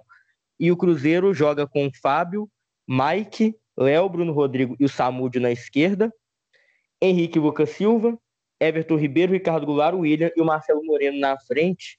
E esse jogo é, é interessante de, de, de, comentar também que foi um duelo meio que à parte, né? Na verdade, não dos 90 minutos, mas dos 180 da final, entre o Gemerson e o Marcelo Moreno. Então, foi um, uma disputa. Eu lembro bem que o primeiro jogo ele foi assim, foi brutal a disputa deles, e, e era o jogo que, que eu tava e eu acompanhei no estádio. Então, a gente via como, como que era tenso, e apesar de ter sido um jogo que o Atlético teve uma, uma superioridade ampla, e que foi uma superioridade no clássico que eu não via acontecer desde o 3 a 0 de 2013, lá no Mineiro, foi um, um, duelo muito à parte entre Gemerson e Marcelo Moreno, que o Cruzeiro não. O Cruzeiro teve muita dificuldade para chegar no gol, e o Galo de novo foi agressivo mas assim, já um pouco menos, um pouco menos kamikaze do que no, no jogo da, do Campeonato Brasileiro, né? Mas era um time já, já um pouco mais cruel, que sabia enfrentar o Cruzeiro, um time que, que aproveitava muito a velocidade para atacar, enfim, foi um Atlético bem interessante de ver, embora a melhor versão desse Galo tenha durado pouco, assim, talvez ali no que, foi, no que foram os jogos na Copa do Brasil interessante destacar que o Galo ganha de 2 a 0 nesse jogo e, e, é um jogo que tem gol do Luan. O Luan ele faz gol em todas as fases do mata-mata da Copa do Brasil. Ele marca contra o Palmeiras, contra o Corinthians, contra o Flamengo e contra o Cruzeiro, né? E uma campanha assim, interessante do, do que foi um, um Galo que poderia ter até disputado melhor um Campeonato Brasileiro, inclusive. Galo chegou até a disputar a vaga de Libertadores via Campeonato Brasileiro, pouco comentado também e vence esse jogo com muita tranquilidade, jogo até, até pela questão de, de ser um jogo no Independência, ser um outro, uma outra atmosfera, né? E, e, os jogos do Atlético no Independência, apesar de não ser o mesmo Galo de 2012, 2013, era um Galo que ainda era muito dono do dono do terreiro, né? E, e esse jogo deixa isso muito claro. Né? Aí entra aquela entra aquela tônica também do que a torcida do Galo comprava muito, que era a questão do Donizete, sempre muito agressivo nos jogos contra o Cruzeiro. Acho que aqui, efetivamente, ele vira um grande ídolo do Galo, porque ele assume a fama de porradeiro, e eu gosto de dizer que ele muda muito a forma de jogar, ele deixa de ser um volante um pouco mais construtivo e vira um porradeiro de vez a partir daí, né? Porque dá muito certo. E o Atlético acaba, acaba sendo muito, muito dominante também. E o jogo da volta é um pouco mais para um pouco mais de, de segurar a onda mesmo, parecia uma coisa muito dominada. O Cruzeiro até chegar a ameaçar alguma coisa, né? Quando rola aquela conversa do quarta-feira tem mais, do Goulart, etc. Acho que aquilo motivou muito o elenco do Galo a, a manter um nível alto também, e, e junta esse combate do Cruzeiro. E a série de jogos que o Cruzeiro não conseguia ganhar, entra o que o, o Henrique já comentou, né? Que tem a mudança na questão de, de entrar o Newton como volante no lugar do Lucas Silva, mas no campo a gente via um pouco de, de mudança, a postura do, do, Cruzeiro meio que tentando correr atrás do prejuízo, mas um, um Galo que foi completamente superior se a gente pega o que foi o, o somatório do jogo. O Egídio também ganha a vaga na lateral esquerda, né? São as duas trocas em relação ao, as três trocas, né? Ceará, Egídio e, e o Newton no time do Cruzeiro.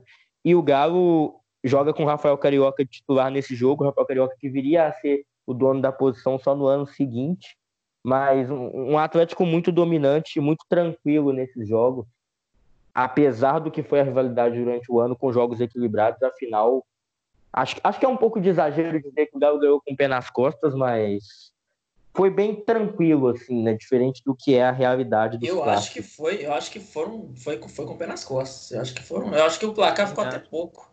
Eu acho que o placar ficou que, pouco. O primeiro eu era para ele ter matado no primeiro jogo já com. E o segundo poderia ter feito mais também. O segundo poderia ter feito mais. Eu acho que o segundo, o Galo, o Galo ainda esperou muito o Cruzeiro. O primeiro jogo, eu concordo. O primeiro jogo, eu acho que 2 a 0 ficou barato, assim. De verdade. Pelo que o Galo produziu, sobretudo no começo, segundo tempo e tudo. Eu acho que era, era um jogo que dava para ter liquidado de verdade ali, no primeiro, sei lá, ter feito 3, 4. Mas o segundo jogo, eu realmente achei que o Cruzeiro ainda tentou muita coisa, mas era um dia que parecia que não ia dar certo mesmo. E que o Galo estava bem. Geralmente o Galo não defende tão bem, mas no jogo tava. Parecia que se o Galo e o Cruzeiro jogasse até o ano seguinte, o Cruzeiro não ia conseguir fazer o gol e depois o Galo ainda acha um gol com o Tardelli, que é o único gol do Tardelli na Copa do Brasil, e ele falava, ah, o último vai ser contra o Cruzeiro, o último vai ser contra o Cruzeiro, e acabou sendo mesmo o gol que encerrou. Uma temporada muito, muito boa do Tardelli, e, que às vezes passa até um pouco desvalorizada pelo, pela função que ele fez, né? Que ele começou o ano jogando aberto, aí ele, durante o ano, como não sei se vocês vão lembrar, mas o Atlético chega a afastar o André e o Jô do, do elenco, dá um, dá um BO absurdo. E Por aí... causa de uma, de uma confusão extra-campo, não foi isso? Balada, algo tipo. Os dois e o Emerson Conceição, se não estou enganado também. E aí o que acontece? O Galo Três fica sem nessa época. E, e, foi um livramento pro Galo. O Tardelli ganha a vaga, o Tardelli vira esse 9, né? Que é meio com quase um falso 9. E aí acontece, acontece de o Tardelli ser um dos melhores atacantes. Se não me engano, na premiação da bola de prata, ele até entra na seleção do time, seleção brasileira e tudo. Porque o Galo, o Galo vai muito bem na reta final do brasileiro também. E começa a fazer ponto, começa a jogar bem, acho que termina o campeonato em quinto ou sexto, e chegou a estar em quarto lugar e tudo. E o Tardelli vira o nove da seleção brasileira, e tem jogo contra a Argentina, que ele faz dois gols, enfim. E essa época meio que foi um, um momento bem asterisco assim do Galo, né? Acho que, acho que o Cruzeiro deu muito azar também de, de pegar o Galo na época que que era exatamente o time para o mata-mata. Porque em qualquer outro, outro contexto valendo, valendo título, em, em, pontos corridos, o Atlético não teria a menor chance contra aquele Cruzeiro, que era um time mais estruturado, um elenco mais estruturado, muito mais regular, inclusive. Só duas coisas, né? Uma para o Matheus e uma para o Henrique. Ô, Matheus, ô, Igor, desculpa, só uma, uma informação assim que eu lembro que na época foi um pouco é, a galera pilhou, mas eu acho que hoje em dia a galera não lembra tanto. O Cruzeiro teve a chance de ganhar a Tríplice Coroa, como em 2003, né? O estadual já tinha ganhado, o brasileiro já tinha ganhado, esteve a um jogo, né? A dois jogos de ganhar a Copa do Brasil. Se ganhasse essa final contra o Atlético, o Cruzeiro teria duas Tríplices Coroas, que tem aí em todos os uniformes, enfim. É, poderia repetir o feito do grande Cruzeiro do Alex, se ganhasse essa final.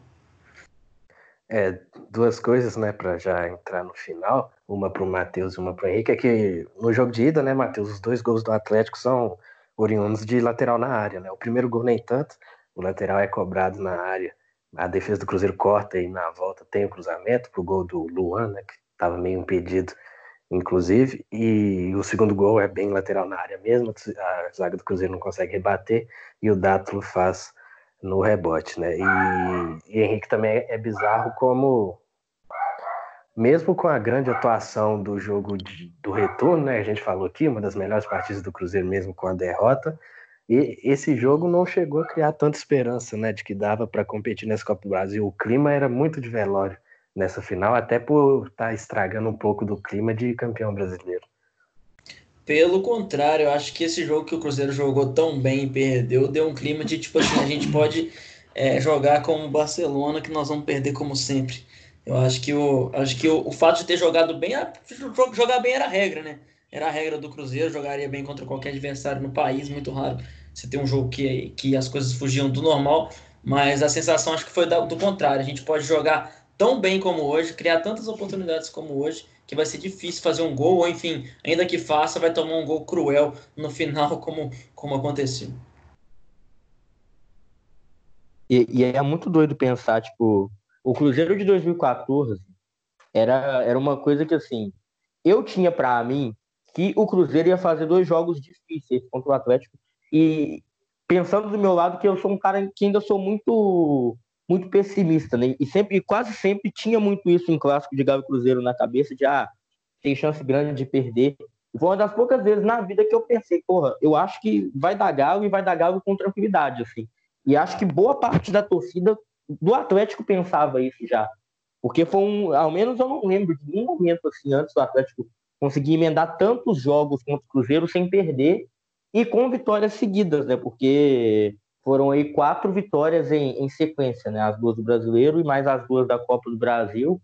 E, e com jogos que o Atlético resolvia, assim, de uma maneira totalmente surpreendente. Então, o Galo nem sempre jogava bem, ou tão bem, mas conseguia achar os gols. E na Copa do Brasil meio que foi um mix disso tudo. Eu acho que foi tudo pesando a favor do Galo, contra tudo pesando contra o Cruzeiro, desde a questão psicológica. O, os caras tinham realmente essa, essa ideia de que o Cruzeiro tremia nos jogos e o Atlético cada vez a galera ia entoando muito aquele eu sei que você treme, eu sei que você treme, eu sei que você treme. E acaba que aquilo ali ia pesando muito no psicológico dos jogadores, tanto do Galo quanto do Cruzeiro. E era nítido. O jogo da final, o jogo da ida, Independência, é muito assim. Você vê como, como que, apesar de o Cruzeiro ser um campeão brasileiro que estava se impondo contra quase todos os times do Brasil e jogando bem, turno, retorno, enfim, é, e jogando até melhor no retorno do que no primeiro turno, mas na atmosfera da, da, da Copa do Brasil aquilo não, não existia, né? Não sei, não sei de vocês que, que acompanham mais, mas para mim o jogo do Cruzeiro na, na ida da final é junto com o jogo contra o Flamengo no Rio, os piores jogos do Cruzeiro em 2014 no segundo semestre. E, e o Atlético domina de cabo a rabo porque tem muito essa questão também de, de, de o contexto de um ambiente, né? Acho que nunca tinha visto o Atlético ser tão dominante assim em clássico contra o Cruzeiro e, e essa questão acabava potencializando tudo. Então você via tudo dando certo, o Dato fazendo gol, você via os laterais para a área do Marcos Rocha funcionando, você via um time que, que era totalmente elétrico. E tenho para mim que o Galo jogava muito mais contra o Cruzeiro do que nos outros jogos, né? até na reta final que estava jogando bem. Nem lembrava desse jogo contra o Flamengo, uma pelada inacreditável no Maracanã, Dedex entregando. Então ficamos por aqui, né? É, é, essa rivalidade culminou em seis vitórias para o Atlético, três vitórias do Cruzeiro e três empates, que foram aqueles 3 a 0 bem é, chatos, né? Então fica o final, né? Vocês acham que o Cruzeiro tremia mesmo? Vocês acham que esse número foi exagerado? Vocês acham que o Cruzeiro poderia ter tido maior sorte? E como que é essa questão de tremer? Vocês acham que, como o Matheus disse, essa questão do psicológico pesava muito contra o Cruzeiro e contra e, e a favor do Galo? Como é que é essa questão? Tremia ou não? Eu vou falar que tremia justamente por essa questão que você falou de que merecia melhor sorte por algumas atuações, principalmente no brasileiro de 2014, né, os dois jogos, mas é porque tem um ditado, né, que as pessoas dizem muito que é que em clássico não tem favorito e que em clássico, mesmo quando o outro time está muito mal, ele pode chegar lá e ganhar o jogo. Eu discordo um pouco disso, né, apesar de ter uns exemplos disso mesmo, né, por exemplo, o Vasco lá no Rio tá na merda há muitos anos, mas está sempre incomodando nos clássicos, até contra o Flamengo algumas vezes. Mas eu discordo por isso que, por exemplo, 2008 e 2009 o Cruzeiro tinha um time bem melhor que o do Atlético e não perdeu nenhum jogo com o time titular nos dois anos. Então eu acho que mesmo em clássico, quando você tem o time melhor, você ganha, você é você tem uma supremacia. E em 2014 o Cruzeiro tem um time melhor que o do Atlético. Se em 2013 o do Atlético era um pouco superior, principalmente ali no primeiro semestre, né? Inclusive no primeiro semestre, com o Atlético tendo um time superior, o Cruzeiro consegue ganhar dois jogos. Mas em 2014 o time do Cruzeiro é melhor que o do Atlético, na minha opinião, até com uma certa folga, inclusive, mas não consegue, mas perde quatro jogos seguidos, né? e muito por questões psicológicas, como você disse. Então, em 2014, tremeu sim, não tem jeito não. Eu acho que tremia sim, o, já tinha na cabeça dos jogadores que, pô, contra eles nada dá certo, e aí o jogo começava, mesmo que o Cruzeiro estivesse melhor, perdia uma chance e os jogadores começavam a, a esse psicológico abalar, e aí a torcida do Atlético vinha junto, então eu acho que tremia sim.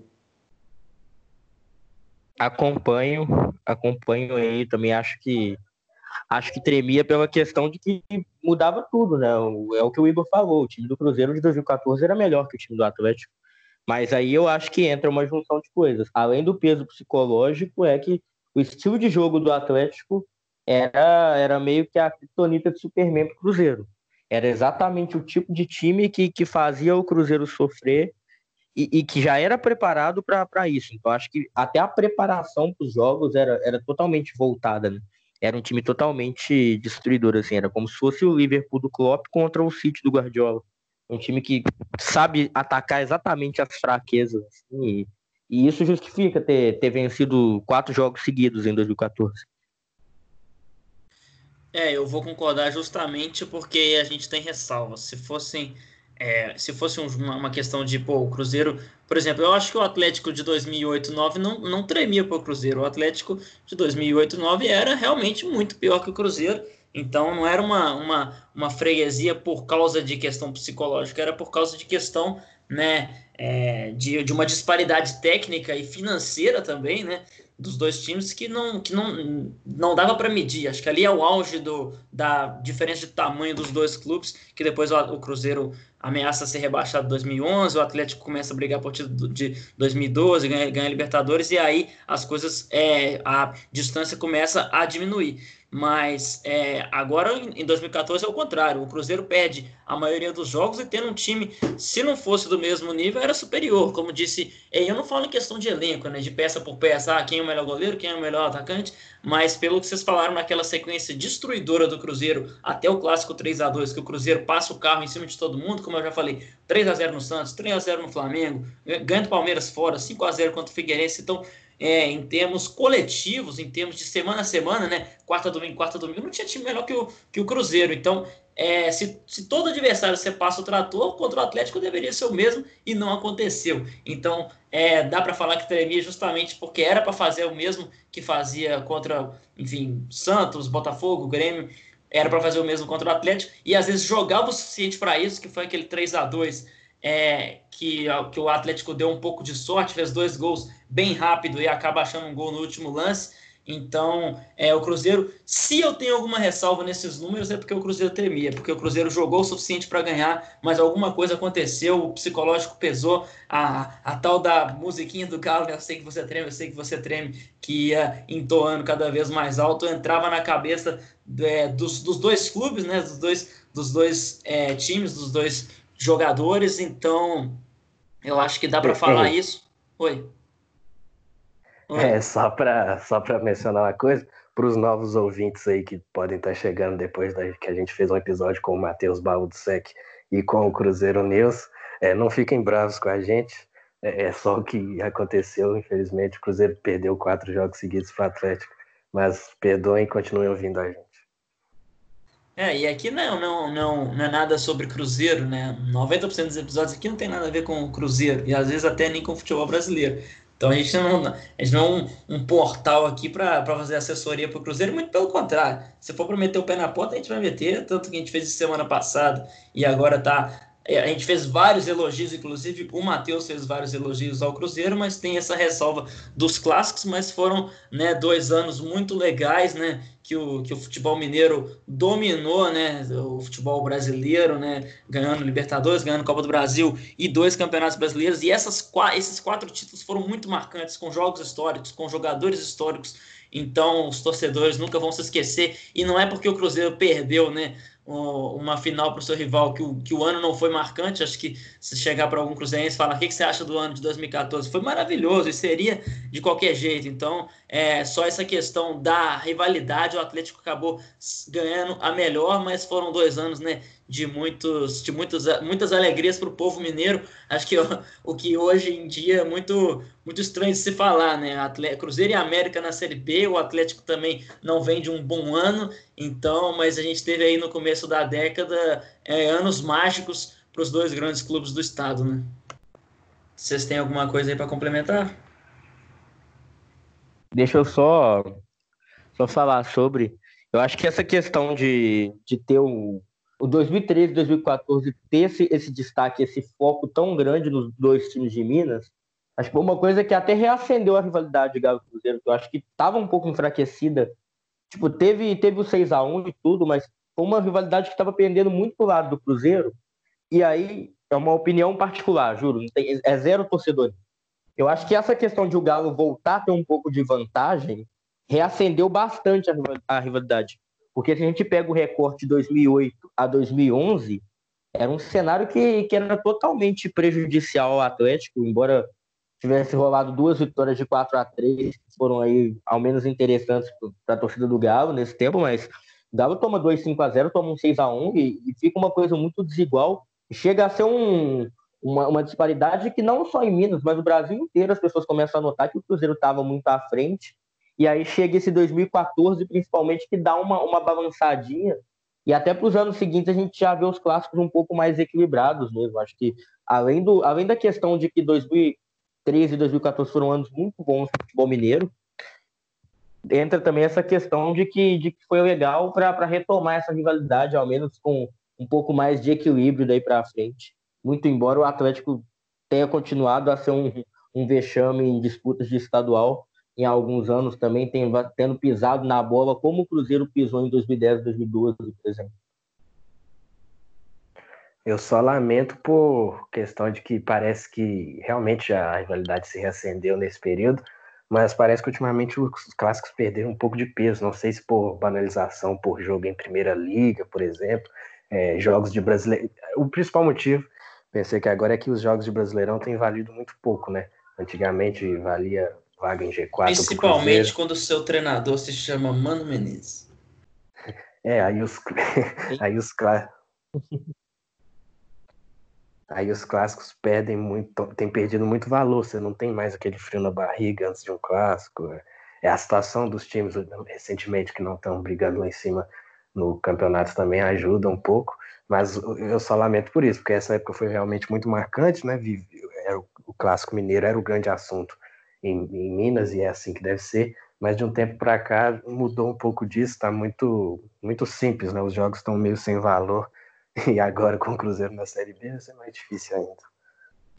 É, eu concordo, Acho até porque nos últimos anos, nos últimos anos, por exemplo, o Cruzeiro é, não ganha o clássico pelo Campeonato Brasileiro desde 2016. E como eu disse, a questão do Mano Menezes, Mano Menezes nunca ganhou nenhum clássico pelo Cruzeiro no Campeonato Brasileiro. E não é só essa minha crítica, é que frequentemente o Cruzeiro entrava com equipes alternativas, com a, com a torcida, né, achando isso tranquilo. Ok, a gente está na Copa do Brasil. Cara, clássico é para se ganhar. Tanto é que a gente falou que um dos clássicos mais legais aqui desses que a gente falou foi um com torcida dividida numa fase de grupos do Campeonato Mineiro que foi em 2013. E o que, que esse jogo vale? Três pontos no Campeonato Mineiro. Então, ou seja, o, o, clássico ele, ele é um campeonato à parte, ele, ele fala por si só. E acho que essa banalização, esse, essa, esse estado né, de entrar, ah, mas é, vamos, vamos entrar com o time reserva, porque a gente já está vivo na Copa do Brasil, ah, mas a gente tem sei lá quantos Libertadores, o Cruzeiro é maior que o Galo, não tem que ganhar clássico. Acho que o clássico ele é um patrimônio histórico do futebol mineiro e brasileiro e mundial, o Cruzeiro Atlético é um dos grandes jogos do futebol mundial. Então ele deve ser encarado com mais seriedade pelos treinadores, que às vezes entram com times alternativos, pelos torcedores, porque eu até estava vendo aqui esse, esse jogo, eu, eu peguei para ver, estava com o link aqui aberto, Cruzeiro Atlético 2014, é, 2 a 1 que os dois times são bem alternativos, tem esse erro de arbitragem, teve 8 mil pagantes. Então, assim, o torcedor também tem que comprar a briga, tem que ver, pô, é um, mesmo que o Atlético estivesse mal na época, é para é pra encarar, pô, clássico é um campeonato à parte, é para ganhar, mesmo que o jogo não valha nada. Então, eu acho que o torcedor precisa voltar a, achar, a encarar o clássico como um grande jogo e os treinadores também têm que parar de entrar com times alternativos, é, pensando, ah, mas a gente está na Copa do Brasil, a gente está isso, aquilo, porque até o Jorge Jesus deu um exemplo aí que o time do Flamengo era o mesmo em todo em todo jogo, seja na Libertadores, seja no Campeonato Brasileiro, ganhou tudo. Então, eu acho que a gente tem que levar com um pouco mais de seriedade. Desculpa, Matheus, eu te interrompi aí, vamos lá. Eu acho, eu queria falar um pouco disso, mas eu acho que é uma coisa que leva ao distanciamento do torcedor, que é existe uma discussão muito grande do tipo, ah, cada torcida tem torcedor que é modinha, que começa a acompanhar mais o time quando ele tá ganhando. E isso é normal, isso é normal, isso acontece. As vitórias movem, fazem e, e trazem torcedores. E eu acho que esse, essa mudança de, de, de, patamar, do fato do Cruzeiro ter, ter parado de disputar bem o, o Campeonato Brasileiro, por exemplo, e até na época de título de Copa do Brasil, o Cruzeiro deixava o Campeonato Brasileiro de lado, e sempre foi assim com o Mano Menezes, é, isso afasta um pouco o torcedor. Não, é claro, tem a parte do torcedor que vai, vai em tudo que é jogo, mas essa, esse planejamento meio nítido de deixar o campeonato de lado, acho que também ajuda a afastar, né? E essa mudança de o time que antes ganhava tudo e do nada passa a não ganhar mais nada, não chega nem a disputar o Campeonato Brasileiro, Acho que isso desmotiva um pouco e afasta a torcida. E vale para o Atlético também. Eu acho que o clássico do ano passado, para mim, aquele 0 a 0 que foi um dos piores jogos que eu assisti na vida, foi, foi um Nossa, jogo que foi horrível, horrível. representou bem, assim, um distanciamento da torcida, das torcidas, né? Porque foi um campeonato patético do Atlético também, principalmente, sobretudo no segundo turno. E acho que é o ponto principal que distancia o torcedor que é essa, essa falta de ambição até dentro da competição. Claro que só a ambição por si não faz chegar longe no campeonato, mas acho que essa questão de, de os times terem caído tanto em desempenho de 2015 para cá, que aí já dá para citar também no segundo lugar do Atlético, além do tempo que veio depois, afastou um pouco. Né? Pode ver que os clássicos de 2016 para cá foram bem piores, assim, salvo raríssimas exceções e e o fato de a gente ter decisões de campeonato estadual só de vez em quando envolvendo Galo e Cruzeiro, talvez tenham sido os poucos momentos que os clássicos passaram a valer um pouco mais, né? Agora com, com o Cruzeiro na B, tendo cada vez menos clássicos, acho que para pelo menos daqui dois anos, que, que, é o momento que a gente vai pensar em retomar o clássico de um nível de aproximar o torcedor de um outro jeito também, né? Porque eu acho que isso vai levar tempo. Porque a galera até, até perdeu um pouco do, do, do prazer que era o Galo Cruzeiro em outros tempos, e ao menos eu percebo que isso é quase um consenso, que os clássicos de dois anos para cá estão sendo bem sem salvo. É, e essa questão de levar o Campeonato Brasileiro mais a sério, né? São 38 jogos, e é onde você consegue mais renda semanal, né? Com seus, seja com renda é, dos seus torcedores, ou enfim, de quem está assistindo. E o Cruzeiro, nesses, nesses anos, Claro que rebaixamento à parte, nem preciso falar, mas 2016, 17, 18, sempre ficava ali no meio da tabela com elencos caríssimos e a torcida falando: ah, mas a gente está vivo na Copa do Brasil. Pô, eu não torço para a Copa do Brasil, eu torço para o Cruzeiro. Então eu quero que jogue bem todos. Então não é para contentar, né? Ficar em décimo, ficar em nono com um time que tinha, sei lá, tinha Dedé, Fábio, Thiago Neves, Diogo Barbosa, um dos jogadores que já jogaram em seleção brasileira. Então o torcedor tem que ficar mais em cima, porque eu não torço para campeonato e você também não deve torcer para campeonato, e sim para o clube. E a gente finaliza essa, essa, esse segundo episódio da série né, de rivalidades. O próximo a gente vai deixar com vocês. Então fiquem atentos aí no nosso perfil no Twitter, que a gente vai dar algumas opções e sobre o, o que pode ser esse, esse, terceiro episódio dessas rivalidades marcantes. A gente teve é, vários, vários episódios legais aí nos últimos anos, né? Liverpool City, por exemplo. Então vamos deixar para vocês decidirem. É, quando sair esse episódio, pode comentar lá para a gente que quem, quem que vocês querem, né? Que seja essa próxima. A gente monta uma, uma, uma enquete legal, deixa um tempo bacana aí para vocês decidirem. É, agradecer aí mais uma vez o Matheus pela participação. Vou chamar a dica aqui.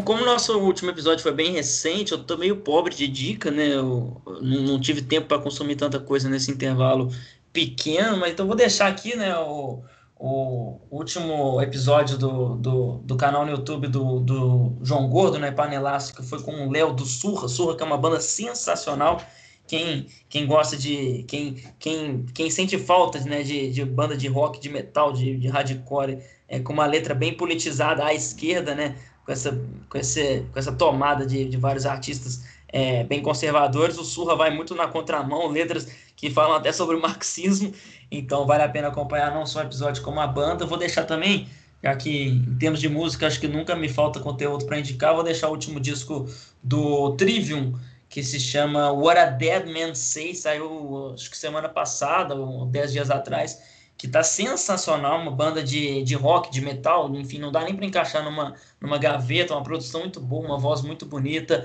Então, quem quem sente falta aí de uma, de uma banda de rock, o, o Igor, meu, meu, meu grande amigo lá no Twitter, é, o Castelhar Galão, ele fala que o Trivium é um novo Metallica, não sei se exagero da parte dele, mas vale a pena demais. Inclusive, o, o disco anterior desse é um que eu gosto muito também, The Sin and the Sentence, banda que tem feito bons trabalhos aí, ótimos trabalhos, e pouca gente tem dado valor.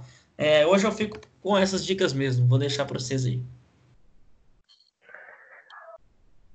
Bom, a gente já, eu e o Luiz principalmente, já falamos muito aqui sobre alguns filmes do Oriol Paulo, um diretor é, espanhol, né? Contratempo, O Corpo, tem Durante a Tormenta também, que tem participação dele.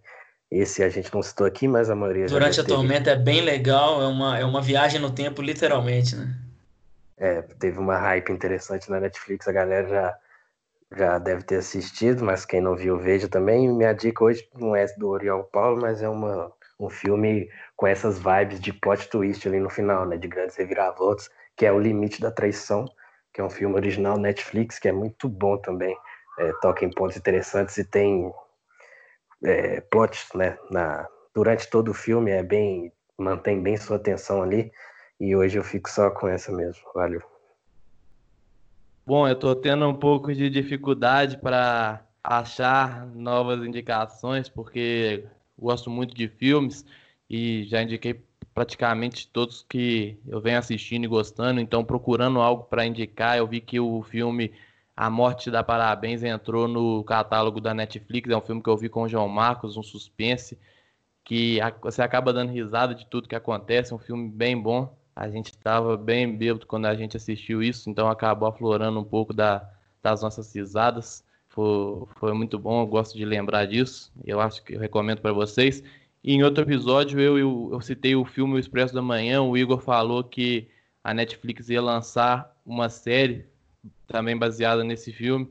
E parece que ela chega esse, por esses dias, não sei quando o episódio vai sair, talvez já tenha até entrado no catálogo, mas enfim, eu com certeza assistirei, deve ficar muito bom. Netflix está mandando muito bem nas séries, então fica essa sugestão também aí, assistam a série. Eu vou vou aproveitar também, vou entrar com a minha dica. É, a minha não é um filme, mas um texto muito, muito interessante que leva para o lado mais politizado dos jogadores, nesse caso de um ex-jogador, Lilian Thuram, campeão mundial com a França em 98, teve na final de 2006, enfim, carreira de sucesso, Juventus, Parma, Barcelona, enfim, ele, ele já era conhecido há algum tempo já por entrar defendendo algumas causas, causas de casamentos de pessoas do mesmo sexo, causas raciais principalmente, né, porque ele é um imigrante que naturalizou francês, cresceu na França, enfim, ele fala sobre a questão, várias questões, uma entrevista para a revista Libero, e um dos pontos principais que ele toca é sobre o racismo, não só no futebol, mas na sociedade, e ele dá um toque, ele leva um pouco, né, para dentro do esporte, e tem uma, uma fala, a fala que chama para o texto, né, que é uma fala muito interessante que ele fala, enquanto os jogadores brancos não disserem não, disserem não o racismo, nada vai mudar. E ele enfatiza muito nessas questões, na questão de sociedade mesmo, e como ele vê, enfim, muitas, muitas, muitos assuntos legais que ele toca, fala sobre comparações, Mbappé e Ronaldo Fenômeno, enfim. Uma entrevista muito boa da revista Libero e, para mim, o William Thuram, dos ex-jogadores, ao menos aí, que pararam dos últimos 10 anos para cá, 10, 15 anos, é um dos mais interessantes aí, que agregam bastante no que falam também. Então valeu demais, episódio um pouco mais longo também, mas a gente está tentando manter aí uma média para não passar de duas horas.